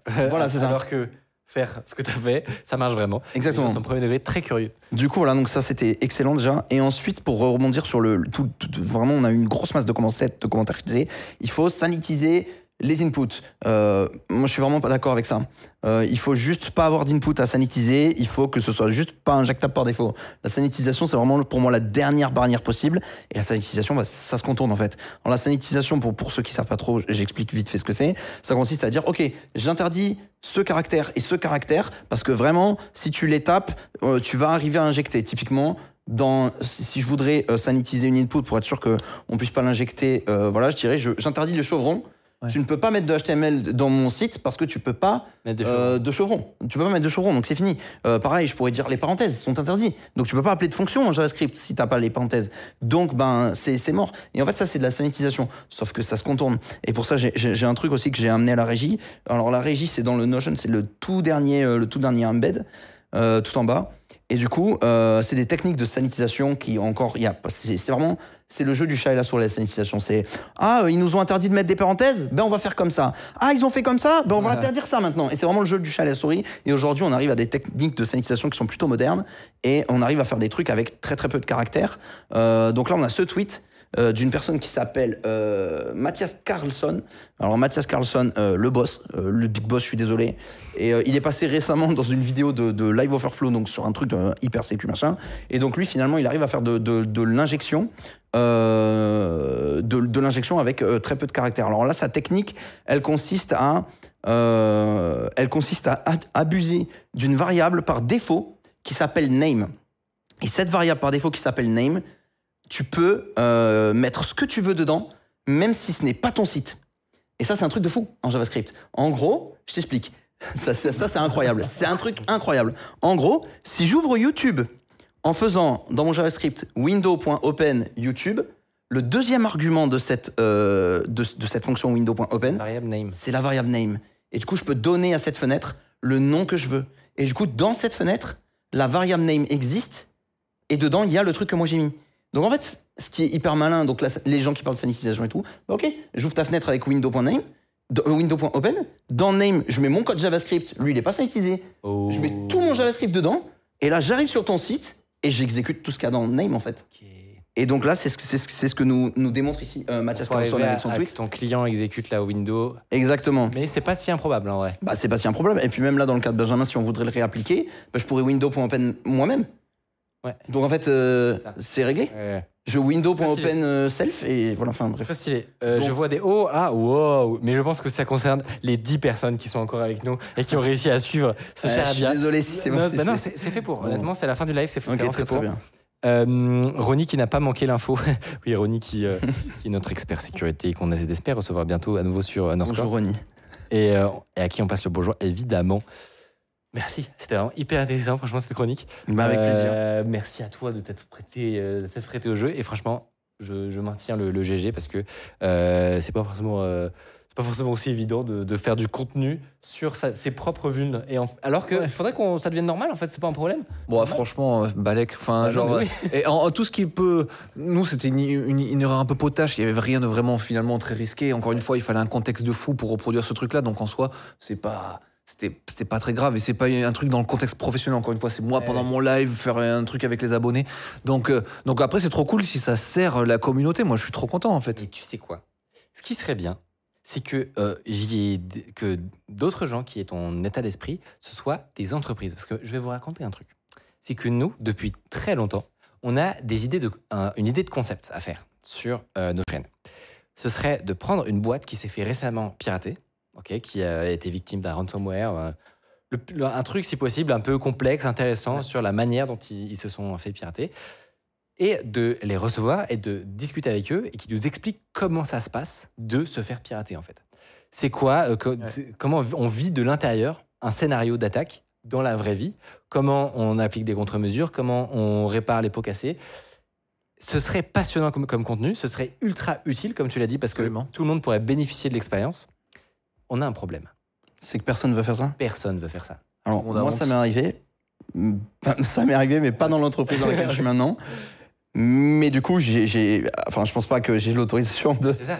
Tu vois Donc, il faudrait que je contacte mon ancienne entreprise, machin, il y en a. Mais ouais, j'ai vécu un hack de l'intérieur et il se passe des trucs de fou. C'est Eh bah, trop stylé. on est méga chaud d'avoir. T'avais de la sueur dans le bas du dos là. Ouais, ouais, ouais, tout ça. là. On est méga chaud d'avoir cette histoire et je suis, je reste très, op- très optimiste. Je suis trop chaud qu'on en discute avec euh, Ouais, ton ouais. ancien employé et tout. Mais nous, ce qui s'est passé quasiment à chaque fois, c'est que les gens, on les flipette en fait.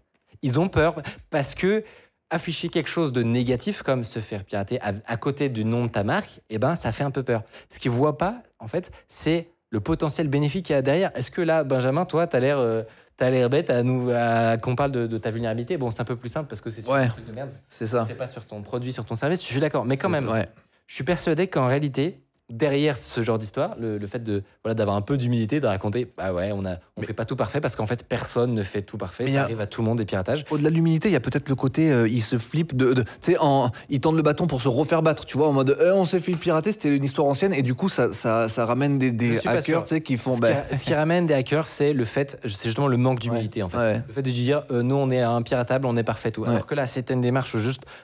Tu assumes le fait que oui, ça arrive à tout le monde de se faire pirater. Ouais. Tu vas faire, tu vas partager ton expérience qui va être utile à plein de gens. Je pense qu'au contraire, en fait, d'un point de vue d'une marque, ça peut être vraiment intéressant de le faire. Et, et au contraire, être bénéfique pour son image à la fin. C'est ce qu'on essaie de, c'est ce qu'on essaie de pitcher. On y croit vraiment, mais euh, pour l'instant, on a très très peu de succès. Bah, je, te, je te souhaite que ça marche parce Moi que aussi. le concept c'est trop cool. J'ai trop. bah, négocie avec ta boîte, là, né- Il va falloir que je le recontacte. Eh, vous vous souvenez de moi Ouais.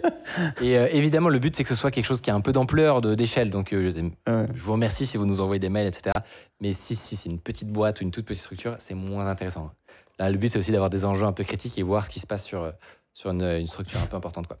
Voilà. Sur ce, sans plus attendre, c'était une longue émission, mais c'était vraiment trop cool. J'étais trop content de vous avoir, tous les deux. Trop bien. plaisir. bien, non Ouais, Ah ben, un super plaisir. Et Est-ce ben, que je les peux copains sur le plateau, aparté, là, euh, rapidement Eh Parce que tout à l'heure, la euh, Michael a appelé euh, Benjamin Gabin oui, et je tiens à rappeler que Ça vient le de toi. Gabin s'appelle Gabin parce que Benjamin. mais bien sûr, c'est pour ça que j'ai fourché. J'ai- J'ai vu en toi l'existence. Le paternel. le paternel du parrain. Des gamins. Et, et en vrai, j'ai failli le rappeler moi-même, donc tu fais bien de le rappeler parce que ça fait me dire que j'aurais dû le rappeler, puisque, bref, c'est une Et boucle. J'aimerais avoir de ces nouvelles. Parce qu'il a quand même donné son nom à euh, notre régie autonome. C'est vrai. Il Et faut donc, que je refasse euh, des streams et il va se remanifester. Je C'était un petit gars, un petit gars trop smart qui s'était ramené pendant un de mes streams et euh, il avait, il avait conquis le cœur des, des viewers, on va dire. Et c'était au moment où, où Micode cherchait à baptiser le bot. Et, euh, et donc euh, tout le monde a suggéré euh, ce Est-ce que- gars-là. Est-ce que cette personne est maintenant au courant que ça vient de lui Absolument, eu me le- semble-t-il, me semble-t-il. Bah, J'espère. Mais encore une fois, c'était c'était un très jeune abonné et j'ai- j'aime pas euh, avoir des contacts. euh, Enfin, Ouais. euh, c'est des, enfin, c'est des enfants et je veux pas parler avec eux. Quoi. Enfin, non, mais c'est- c'est- ça a du sens, ça a du sens. Et on remercie aussi, j'en profite parce que c'est la fin du live, on remercie évidemment Basti pour son raid de tout à l'heure, c'était il y a très longtemps. Mais merci beaucoup à toi. Euh, comme tu vois, j'ai pas encore fini d'implémenter tout ce que tu as fait, mais je, on fait des tests, tu vois, sur le stream, parce que c'est Basti qui bosse notamment sur les, les mises à jour de l'overlay. On fait des essais, voilà, on fait évoluer le truc et on, on en reparlera avec plaisir. Et sur ce, euh, on va, on avance tout doucement vers cette outro. Euh, N'hésitez pas à aller suivre nos deux amis. Où est-ce qu'on peut vous retrouver? Sur Twitch peut-être? Euh, sur Moi, Twitch. c'est Twitter. hein. Moi, c'est Twitter, ouais. Twitter only. Je Twitter. suis un accro de Twitter. Je réponds à tous les tweets, tout le temps. Il n'y a pas de. Tu, tu regardes, tu prends un tweet à moi, les gens répondent, je. je obligé, je réponds. C'est impossible que je réponde pas. Bah, stylé. Donc, Twitter. vrai. Ouais, pareil, moi. Twitter aussi, enfin YouTube ou Twitter, de toute façon vous connaissez euh, Benjamin Code Ah oui. sur toutes les plateformes. Hyper important. Je suis pas un influenceur tech. Voilà, il fallait que je le dise. Je suis pas un influenceur euh, tech. Et je suis pas un hacker non plus. Je suis un développeur. Alors, il se trouve qu'à chaque fois l'histoire de hacking elle me tombe sur le coin de la tête et j'ai pas fait exprès. Mais euh, voilà, je- de base je suis un développeur. T'inquiète pas, on fera pas, on, on, on mettra pas en bannière Ce hacker, hacker professionnel. c'est bon, c'est bon. C'est bien. Parfait. Ouais, voilà. Peut-être qu'on mettra ce hacker dans le titre, ça je peux pas te permettre. Aucun problème. Mais on corrigera dans la bannière, on mettra Ouais. développeur. Dans la euh, description, tu mettras hacker barré. Puis là, on est sur la chaîne de Benjamin Code, un mec assez sympa. et encore une fois, j'ai lancé là récemment, euh, dans la dernière vidéo, là, si tu peux aller sur le deuxième table, euh, ce- je monte une startup. Encore une fois, on en parlait au début de l'émission, pour ceux qui sont encore là à la fin. Euh, c'est un projet qu'on va faire jusqu'à la fin de, de l'année, là, où chaque semaine, on va mettre une nouvelle étape de, de la création de ce startup avec le design, le front-end, le back-end, le DevOps et tout. Il y aura un peu de tout. Donc, ramenez-vous, qu'on fasse cette aventure tous ensemble. Ça peut être très marrant et ça peut secouer la communauté dev française dans le bon sens du terme. Toujours Oui. dans la pédagogie, dans la bonne humeur. Trop, trop stylé. Voilà. Euh, et vous pouvez évidemment aussi vous, euh, vous abonner à cette chaîne Twitch pour le prochain live qui sera dans deux semaines, mercredi. C'est mercredi, euh, une semaine sur deux à 19h. Et vous abonner à la chaîne YouTube pour voir si vous avez raté les, les, les différentes chroniques, pour les revoir dans quelques jours, quelques semaines. Et sur ce, eh ben, on vous dit à dans deux semaines. Passez une très très bonne soirée et, euh, et des bisous. Merci beaucoup Micode pour l'accueil. Merci, c'était Avec vraiment grand plaisir. Vraiment. Bisous tout le monde. Salut. Bienvenue. Tchuss. Ciao. Ciao.